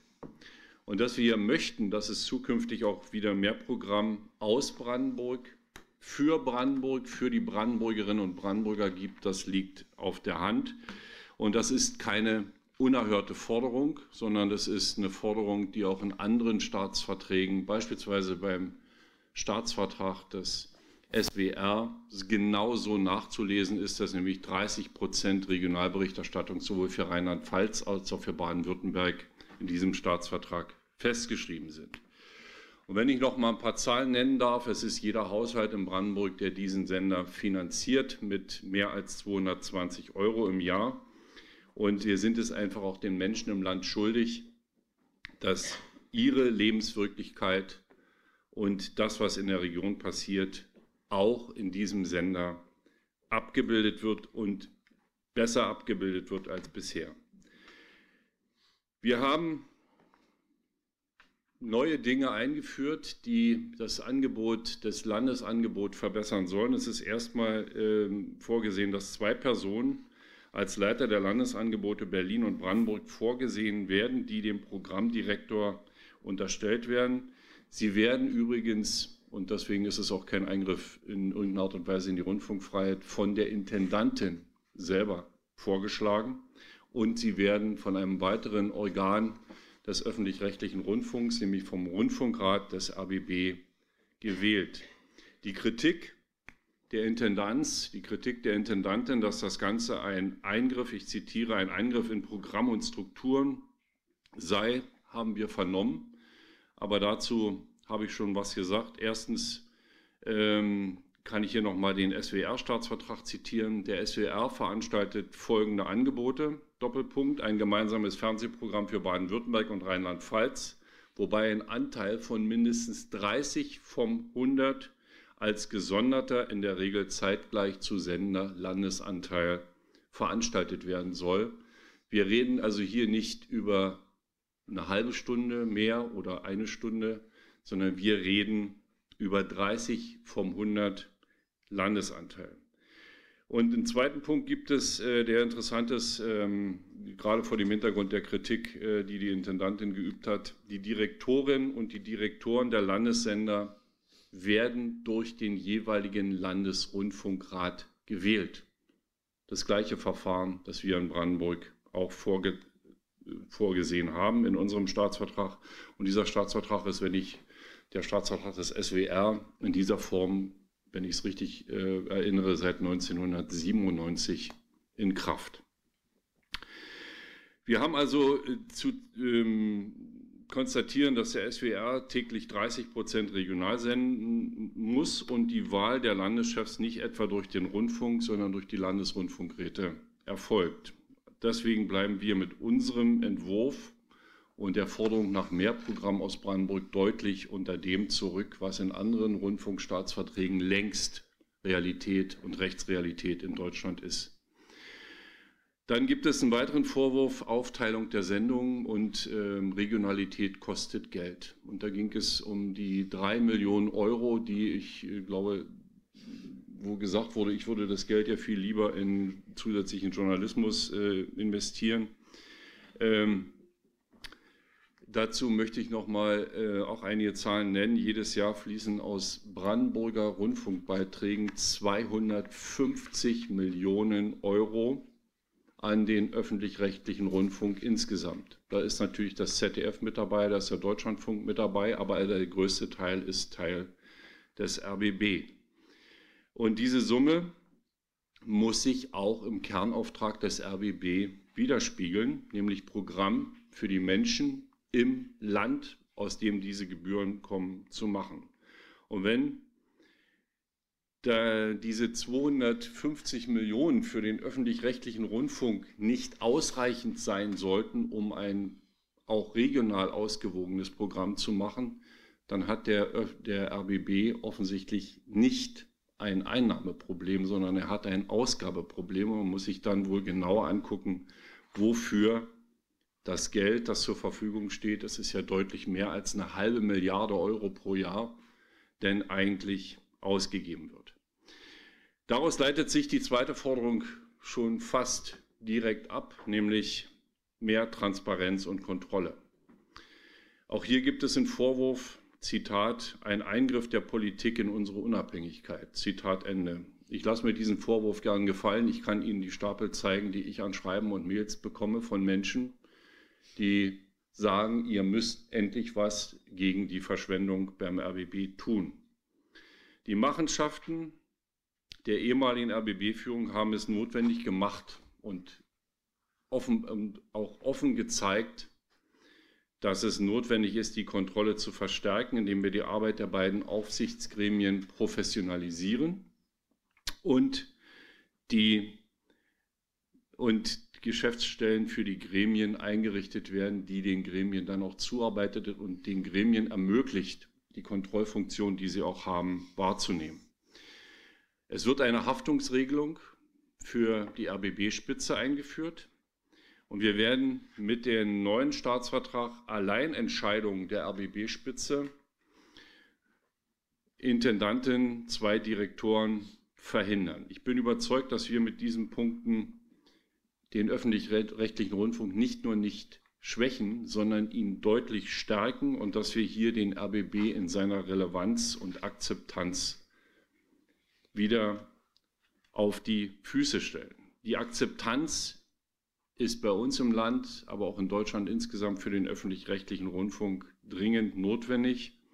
Es ist die Grundlage für Meinungsvielfalt, für seriöse und kritische Berichterstattung und Wissensvermittlung. Die Demokratie braucht einen starken und unabhängigen öffentlich-rechtlichen Rundfunk. Der, der öffentlich-rechtliche Rundfunk braucht Glaubwürdigkeit und Staatsferne.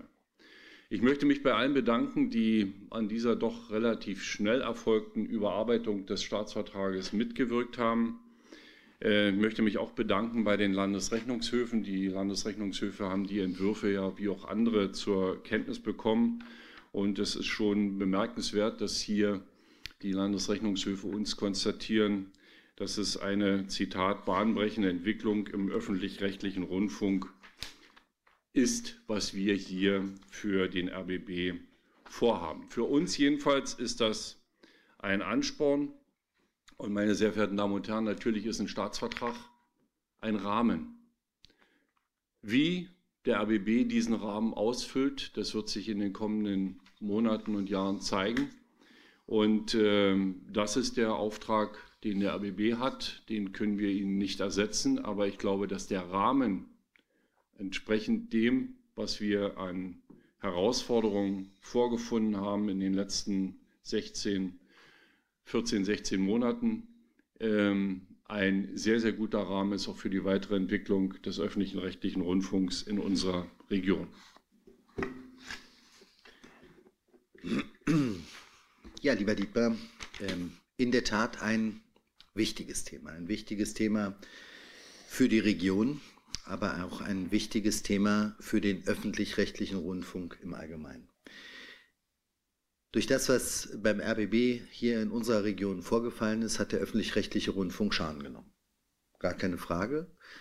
Aber was mindestens äh, genauso schlimm ist, ähm, er hat massiv an Vertrauen verloren, massiv an Akzeptanz verloren.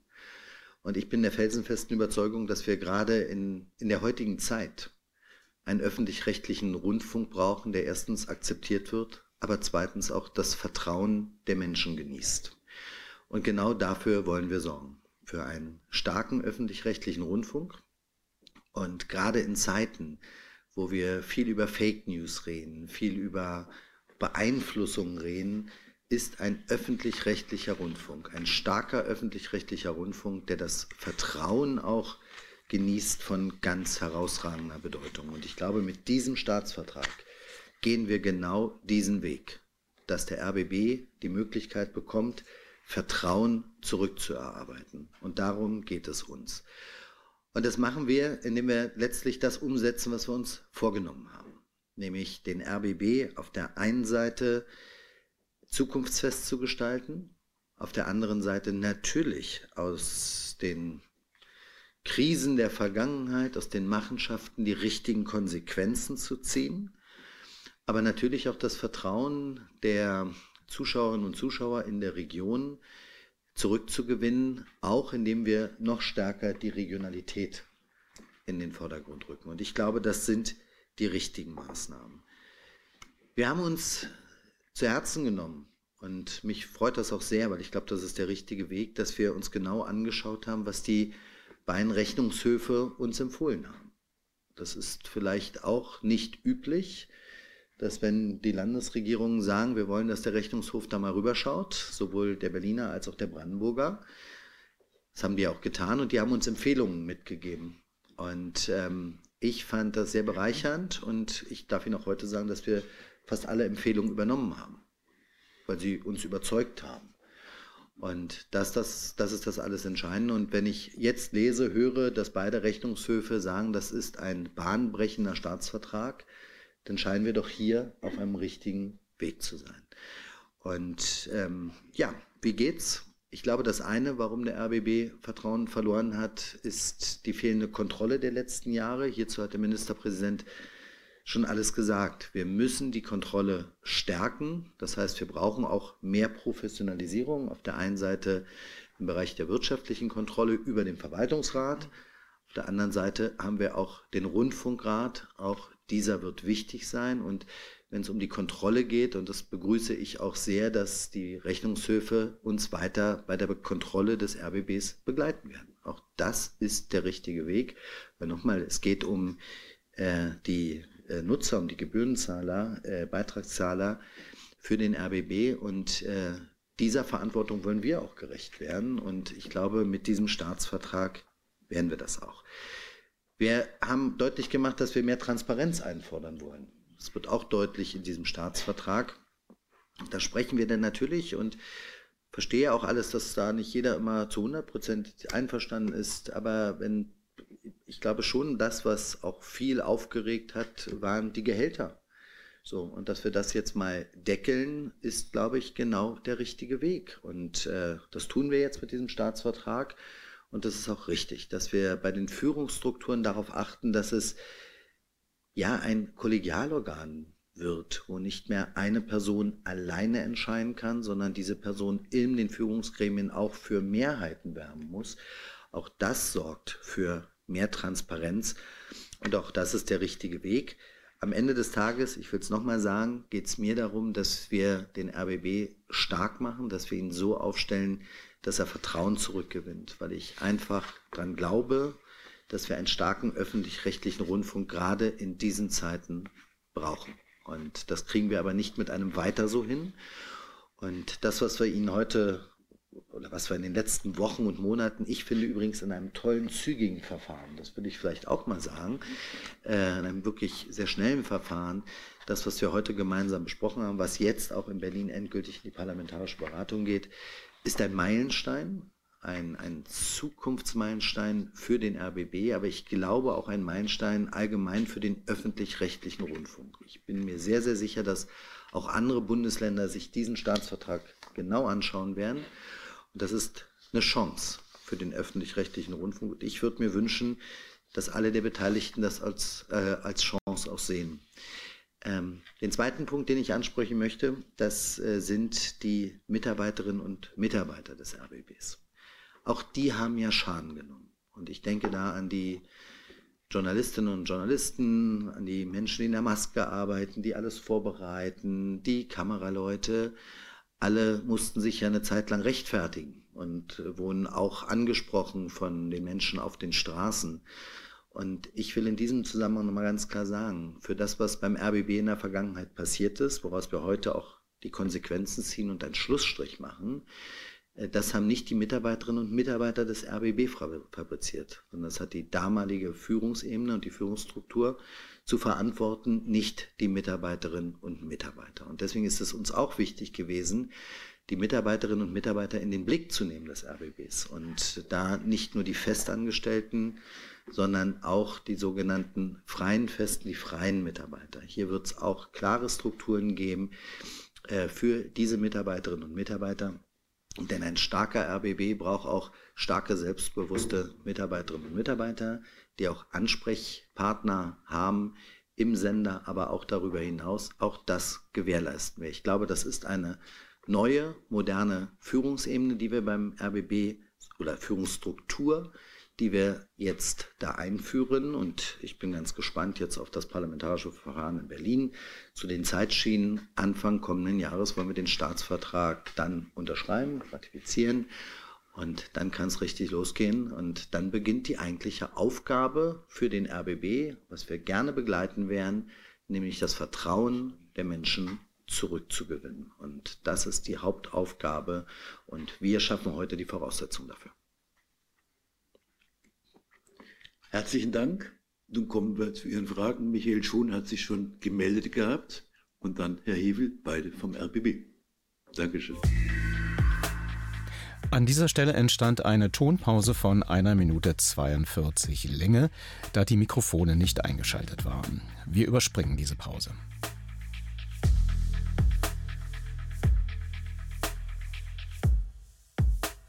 Das war eine ganze Menge an Fragen. Ich nehme an, die gingen an alle vier hier vorne. Den möchte ich nämlich noch extra erwähnen.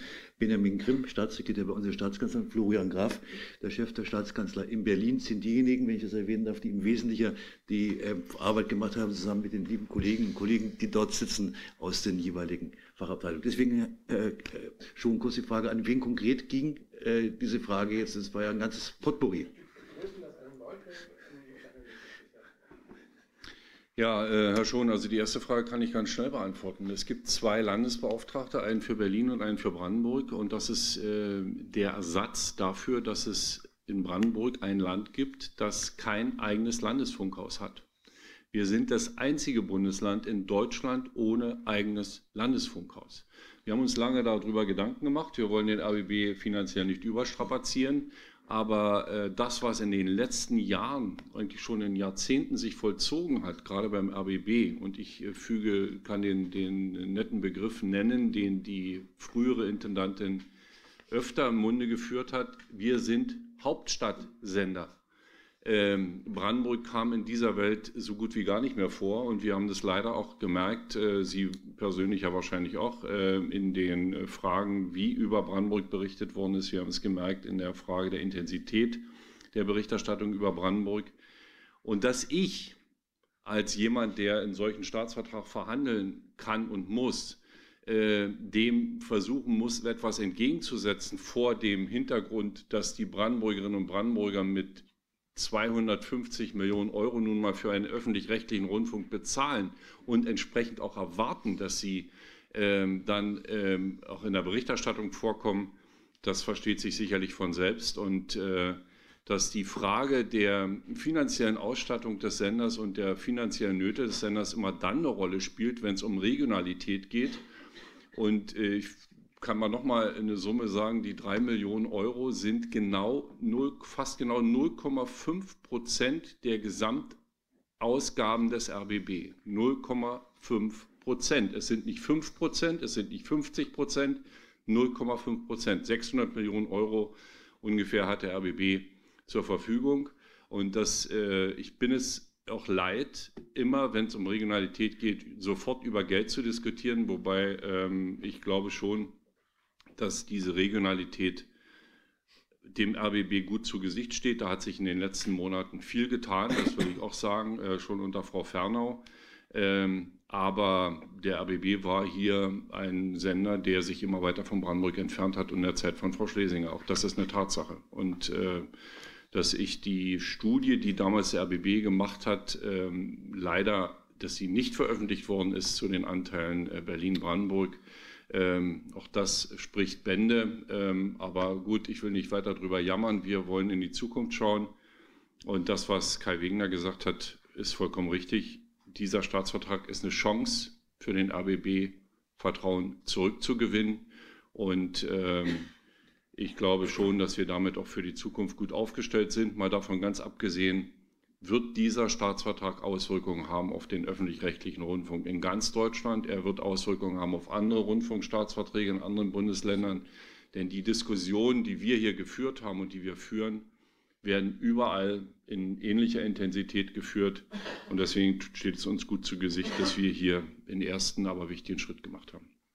Also die Auswirkungen äh, auf ganz Deutschland, auf den öffentlich-rechtlichen Rundfunk, die teile ich zu 100 Prozent. Auch das äh, sagen ja durchaus auch die beiden Landesrechnungshöfe, dass das beispielgebend ist, das Werk. Das zeigt auch, warum wir hier sehr selbstbewusst heute vorhin sitzen, weil wir davon überzeugt sind, dass es ein guter, ein richtiger Staatsvertrag ist, der jetzt auch notwendig ist. So, was die Digitalisierung angeht, äh, lassen Sie mich dazu auch nochmal was sagen. Also wenn ich, das sei ein rückwärtsgewandter Staatsvertrag, hätten Sie gesagt, wird vorgeworfen. Ich sehe das überhaupt nicht so. Ich habe Ihnen ja gerade eben schon gesagt, wir passen die Führungsstrukturen an, dass es eine ganz moderne Führungsstruktur beim RBB gibt. Eben nicht mehr alles auf eine Person gemünzt, die alleine entscheiden kann, sondern in Teamfunktion, in Teamführung. So führt man auch heute übrigens gut aufgestellte Unternehmen. So, und das machen wir jetzt auch beim RBB.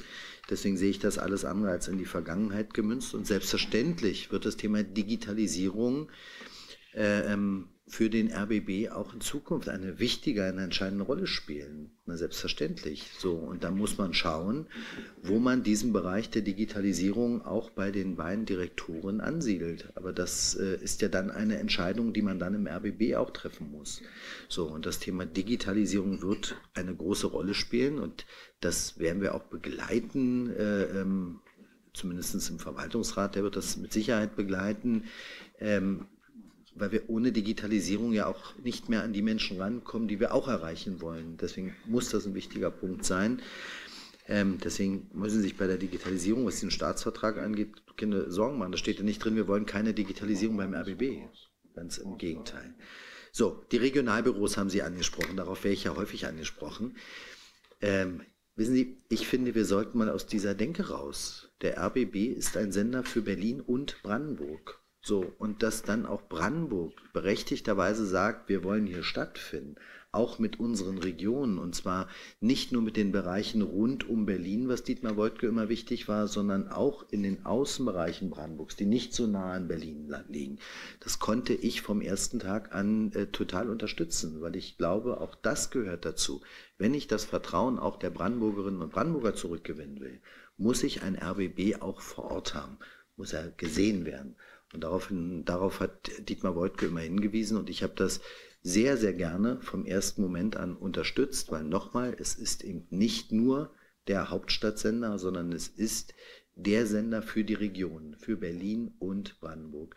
Und dass wir das Regionale herausstellen, auch mit getrennten Sendezeiten, zeigt ja auch einmal mehr, dass es hier nochmal eine besondere Berichterstattung für Brandenburg, aber eben auch die besondere Berichterstattung für Berlin geben wird. Auch hier waren wir uns sehr, sehr schnell einig, dass wir das genau brauchen, weil das genau die Zuschauerinnen und Zuschauer auch sehen wollen. Das hören wir ja auch immer wieder. Ich meine, wir sind ja tagtäglich im Gespräch mit den Menschen in unseren Ländern.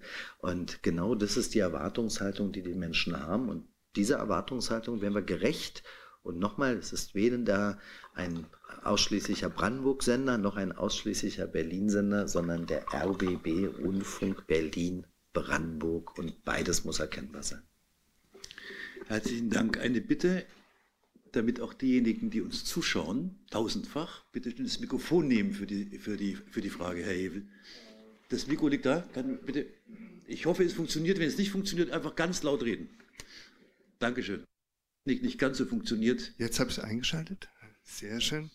äh, ähm, äh, einmal eine Frage. Herr Woltke ist ja mehrfach äh, angesprochen, äh, dass der RBB von, von der Brandenburger 250 Millionen bekommt. Äh, das ist in der Tat viel Geld. Ähm, äh, beziehungsweise der für den öffentlichen Rundfunk. Aber äh, trotzdem, es gab ja in der Vergangenheit auch von, von anderen Ministerpräsidenten ein, ich sag mal, eine Abwehr dessen, des, was die KEF vorgeschlagen hat. Für die Gelder, die, die der öffentlich-rechtliche Rundfunk bekommt, ist die KEF zuständig. Ähm, äh, äh, wie ist Ihre Haltung dazu, zur, zur möglicherweise nächsten ähm, CAF-Festlegung äh, der Gelder. Ähm, werden Sie das akzeptieren oder, äh, oder ähm, planen Sie da eher ähm, eine Begrenzung einzuführen? Ähm, das nächste, äh, die, die, zweite Frage ist, äh, es wurden die Gehälter jetzt der Intendanz äh, begrenzt. Äh, es gibt auch andere öffentlich, äh, auch andere Anstalten öffentlichen Rechts, wo äh, Führungspersönlichkeiten sehr viel Geld verdienen. Ist das eine Blaupause, auch da drauf zu schauen? Aber bei diesen Gehältern Herr Wegner spricht zum Beispiel von, von äh, der BVG oder B, beim BER gibt es ja auch ordentliche Gehälter für Führungspersonal. Also gibt, gibt's da, ist das eine Blaupause ähm, hierfür? Und eine, also die Gehälter zu begrenzen. Und eine Frage noch an Herrn Wegner. Ähm, Regionalisierung. Äh, man sagt immer so, ja, wir haben unseren Sender in Berlin äh, und, und die machen das alles von Charlottenburg aus. Also ich kann Ihnen sagen, ähm, der Weg nach, nach Marzahn ist manchmal sehr weit von Charlottenburg aus, gerade wenn es um Themen geht, die nicht an irgendeinen Ort gebunden sind, sondern da sucht man dann, also warum haben Sie nicht die Gelegenheit genutzt und gesagt, mach doch mal ein Regionalstudio Köpenick? Für, für die Berliner Fraktion. Warum haben sie das versäumt? Weil, weil man hat hier, äh, die, die, Wege äh, sind, ja, wenn man es genau nimmt, man, muss sogar noch über den Ring fahren, äh, um, um in die Stadt reinzukommen. Normalerweise machen wir es ja so, dass pro Person, pro Journalistin, Journalisten eine Frage zugelassen werden. Wir haben heute den Sonderfall, dass gewissermaßen persönlich äh, Betroffene auch hier Fragen stellen. Deswegen machen wir eine Ausnahme. Frau Ringle von DPA ist nicht persönlich betroffen, hat eine Frage und kriegt auch das Mikrofon. Dankeschön. Weil natürlich zuerst hier auch noch die Fragen beantwortet werden müssen und dann kommen Sie dran. Machen wir so? Einverstanden? Also in der jetzigen Situation schließe ich aus, dass es äh, zu einer Gebührenerhöhung kommt. Ich äh, bin fest davon überzeugt, dass es in Brandenburg nicht akzeptiert wird von den Menschen. Und äh, das habe ich übrigens auch schon mehrfach in in der Presse gesagt auf Nachfrage, weil äh, nach den Dingen, die da in den letzten Monaten diskutiert worden sind, ähm, ist es nicht nachvollziehbar, ähm, den Menschen im Land eine weitere Gebührenerhöhung zuzumuten. Und ähm, ich, wir reden hier über 220 Euro. Da können einige vielleicht drüber lächeln, aber für viele Menschen im Land ist das eine Menge Geld jedes Jahr, das sie zu bezahlen haben und dann einfach hinzugehen und zu sagen, wir brauchen da noch mehr Geld das wäre momentan nicht vermittelbar. Die KEF-Empfehlung, auf die warten wir schon sehr lange. Ähm, ich glaube aber und hoffe, dass es auch da eine gute, eine gute Empfehlung geben wird, äh, weil ich äh, die Meinung, die wir in Brandenburg dazu vertreten, seit geraumer Zeit ist ja auch äh, die Mehrheitsmeinung nach allem, was ich gehört habe, auch aus anderen Staatskanzleien und Senatskanzleien, dass wir in der jetzigen Situation, gerade auch vor dem Hintergrund nicht nur der Situation im öffentlich-rechtlichen Rundfunk, sondern auch der Situation insgesamt, in der wir uns äh, befinden, ähm, von einer solchen Erhöhung derzeitig absehen sollten. Dankeschön. Also zu dem Thema ähm, Erhöhung des Rundfunkbeitrages möchte ich auch etwas sagen. Und Sie werden sich nicht wundern, dass es kein Widerspruch zum Ministerpräsidenten ist. Ganz im Gegenteil. Ähm, dass der öffentlich-rechtliche Rundfunk in den letzten Jahren übrigens nicht nur beim RBB, sondern allgemein Schaden genommen hat aufgrund diverser Geschichten. Ich glaube, das ist unstrittig. Und ähm, um diesen Schaden abzuwenden, wäre absolut kontraproduktiv, wenn man jetzt weiter in diesen Automatismus verfällt, wir erhöhen einfach mal die Beiträge. Das ist der komplett falsche Weg. Ähm, und natürlich muss ein gut aufgestellter öffentlich-rechtlicher Rundfunk auch auf soliden finanziellen Beinen stehen. Gar keine Frage. Ähm, aber Dietmar Woidke hat zu Beginn schon gesagt, dann muss man sich mal die einzelnen Kostenfaktoren auch einfach mal anschauen, die Ausgabefaktoren, und da reingehen, als einzig und allein an der Gebührenschraube zu drehen. So, ich teile das. Ähm, ich sehe da zurzeit äh, weder ähm, die Unterstützung noch die Akzeptanz bei den Menschen. Und daran sollte sich der öffentlich-rechtliche Rundfunk auch orientieren. Und das ist für mich ein wichtiger Punkt. Zu der zweiten oder zu der konkreten Frage an mich. Warum habe ich nicht für ein Regionalbüro in Köpenick gesorgt? Wissen Sie, Berlin besteht aus zwölf wunderschönen Bezirken. Und wenn ich jetzt zwölf Regionalbüros gefordert hätte, glaube ich, hätte es den Staatsvertrag ein bisschen mindestens für Spandau äh, äh, die Verhandlungen und die Ergebnisse erschwert. Spaß beiseite. Ich glaube, das alles Entscheidende. Sie können ein Flächenland wie Brandenburg nicht mit einer Stadt wie Berlin in den Strukturen eins zu eins vergleichen. So, wir haben einen präsenten RBB, äh, Das sieht man schon allein durch die Fahrzeuge, die durch unsere Stadt fahren. Ähm, und das ist gar nicht vergleichbar mit der Präsenz auch im Flächenland Brandenburg. Was mir aber wichtig ist, was uns gemeinsam wichtig ist, dass wir bei Personalentscheidungen versuchen darauf zu achten, dass Menschen aus der Region mit Biografie aus Berlin und oder Brandenburg gefunden werden, die äh, den RBB mitgestalten, weil damit haben sie auch regionale Einflüsse. Äh, und von daher ist Köpenick ein schöner Bezirk, Marzahn-Hellersdorf ein schöner Bezirk, Spandau ein schöner Bezirk, der Ministerpräsident hat es gesagt, ist ja auch in unmittelbarer Nähe zu Potsdam, ähm, der Bezirk Spandau. Aber dass wir jetzt nochmal zusätzliche Regionalbüros brauchen, ist, glaube ich, nicht vergleichbar mit der Situation in Brandenburg. Deswegen haben wir da gerne darauf verzichtet. Aber die Regionalisierung, die wir im Staatsvertrag festgeschrieben haben, die wird natürlich auch positive Einflüsse auf Berlin haben. Und die Blaupause äh, von der Gehälterbegrenzung ähm, für andere äh, BVG. Wir haben ja einen RBB-Staatsvertrag.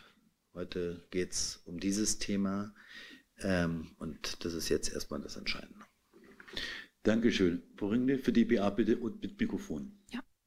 Meine Frage lautet, wie zufrieden sind Sie mit dem Zustand der Aufarbeitung des Senderskandals im eigenen Haus? Steckt der RBB noch in der Krise? Und Frau Demmer hat in einem Interview der Wochenzeitung Zeit gesagt, die Wut auf die ehemalige Spitze des Senders kann ich verstehen, aber die Personen, die Verantwortung trugen, sind alle weg und journalistisch hat sich der Sender nichts vorzuwerfen. Was sagen Sie dazu? Ja, ich kommentiere, äh, will da die Intendantin nicht kommentieren, was diese Aussagen betrifft. Ähm, ich möchte aber eines äh, festhalten, dass ich mich schon gefragt habe, ob es hilfreich ist, dass man dem Untersuchungsausschuss äh, zum RBB, der im Brandenburger Landtag arbeitet, den Zugang zu Unterlagen verweigert auch nach Berichtsbeschluss Beschluss des Landgerichtes Potsdam diese Unterlagen nicht herausgeben möchte, sondern in die nächste Instanz geht. Das zeigt nicht, dass es ähm, von Transparenz getragen ist, äh, zumindest nicht jedes Handeln. Ich kann das nicht nachvollziehen, weil ich fürchte noch was anderes, dass dieses Ganze ähm, nicht nur die Aufarbeitung der Krise beim RBB, sondern auch die äh, Situation im öffentlich-rechtlichen Rundfunk äh, weiterhin verschlechtern kann. Und ähm, deswegen kann ich da nur bitten, darüber vielleicht nochmal nachzudenken und dem Untersuchungsausschuss des Landes Brandenburg die entsprechenden Unterlagen zur Verfügung zu stellen. Dankeschön.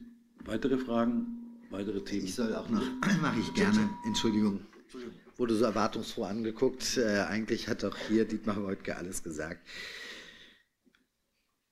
Also, dass da noch das eine oder andere aufzuklären ist, ist doch völlig unstrittig. Ähm, ich möchte auch nicht kommentieren, was Verantwortliche da beim RBB gesagt haben. Für mich ist entscheidend, und darum geht es heute, wie kriegen wir den RBB zukunftsfest aufgestellt? Wie kriegen wir den RBB in die Zukunft, eine, wie schaffen wir eine Grundlage für die Zukunft, um Vertrauen zurückzugewinnen. Und das machen wir heute. Das machen wir mit diesem Staatsvertrag. Und da haben sich beide Landesregierungen darauf verständigt. Und wir übernehmen übrigens damit Verantwortung für den RBB. So, und das ist mir auch nochmal wichtig, das auch nochmal zu betonen, dass wir genau diesen zukunftsfesten RBB auch wollen. So, und die Vergangenheit muss aufgearbeitet werden. Da ist gar keine Frage, da gibt es ja auch Gremien, da, da wird gerade dran gearbeitet.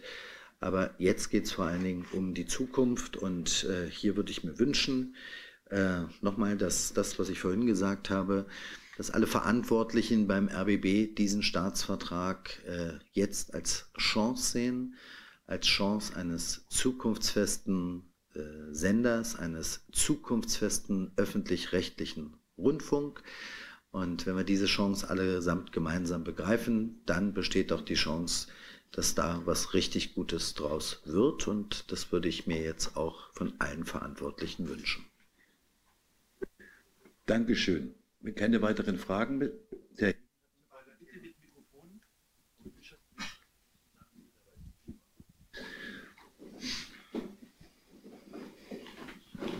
Äh, danke zu einem anderen Thema. Ähm, Zum anderen Thema kann man auch was sagen? Ja, nochmal fragen. Ähm, äh, und zwar zur Bund-Länder-Konferenz äh, am kommenden Montag. Was sind Ihre Hauptforderungen oder äh, Wünsche und Hoffnungen da rein?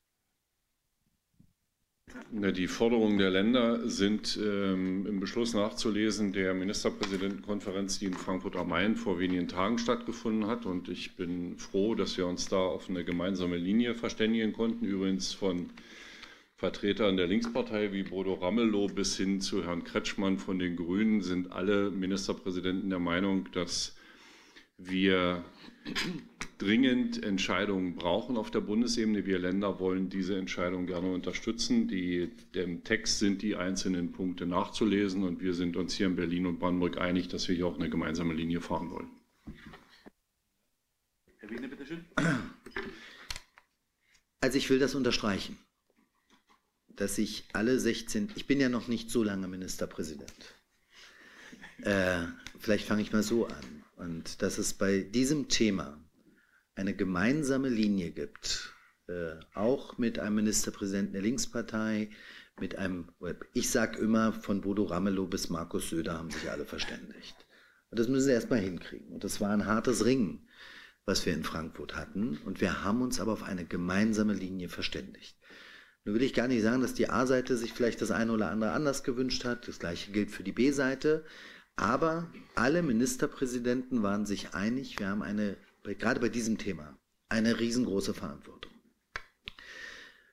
Weil, und das spüren wir ja auch in unseren beiden Ländern, sowohl in Berlin als auch in Brandenburg, dass so wie die Lage derzeit ist, so kann es nicht weitergehen. Und das spüren alle Bundesländer. Das spüren übrigens auch ganz besonders die Kommunen. Das wurde ja auch immer wieder berichtet. So, und deswegen habe ich mich riesig gefreut, dass man hier einen pragmatischen Weg gegangen ist, aller Ministerpräsidenten. Äh, keinen parteitaktischen, sondern wirklich einen pragmatischen Weg. Und das erwarte ich jetzt ehrlicherweise auch von dem Treffen am 6. November mit der Bundesregierung. Die Punkte sind beschrieben, das hat Dietmar Woidke gesagt. Ich will noch mal einen Punkt rausheben, der mir wirklich ganz besonders wichtig ist für den 6. November, weil es schon Thema im Mai bei der MPK war, war nämlich die Unterstützung des Bundes finanziell für die Länder bei der Aufnahme und Unterbringung der Geflüchteten.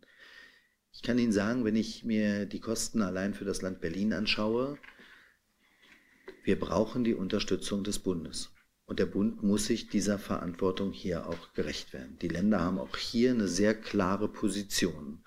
Und ich erwarte jetzt auch von der Bundesregierung, insbesondere vom Bundesfinanzminister, dass er sich dieser Verantwortung auch gerecht wird. Die Länder werden das alleine so nicht mehr schultern können. Das wird nicht funktionieren. Und deswegen erwarten wir hier, ich zumindest auch, äh, eine Verständigung mit der Bundesregierung.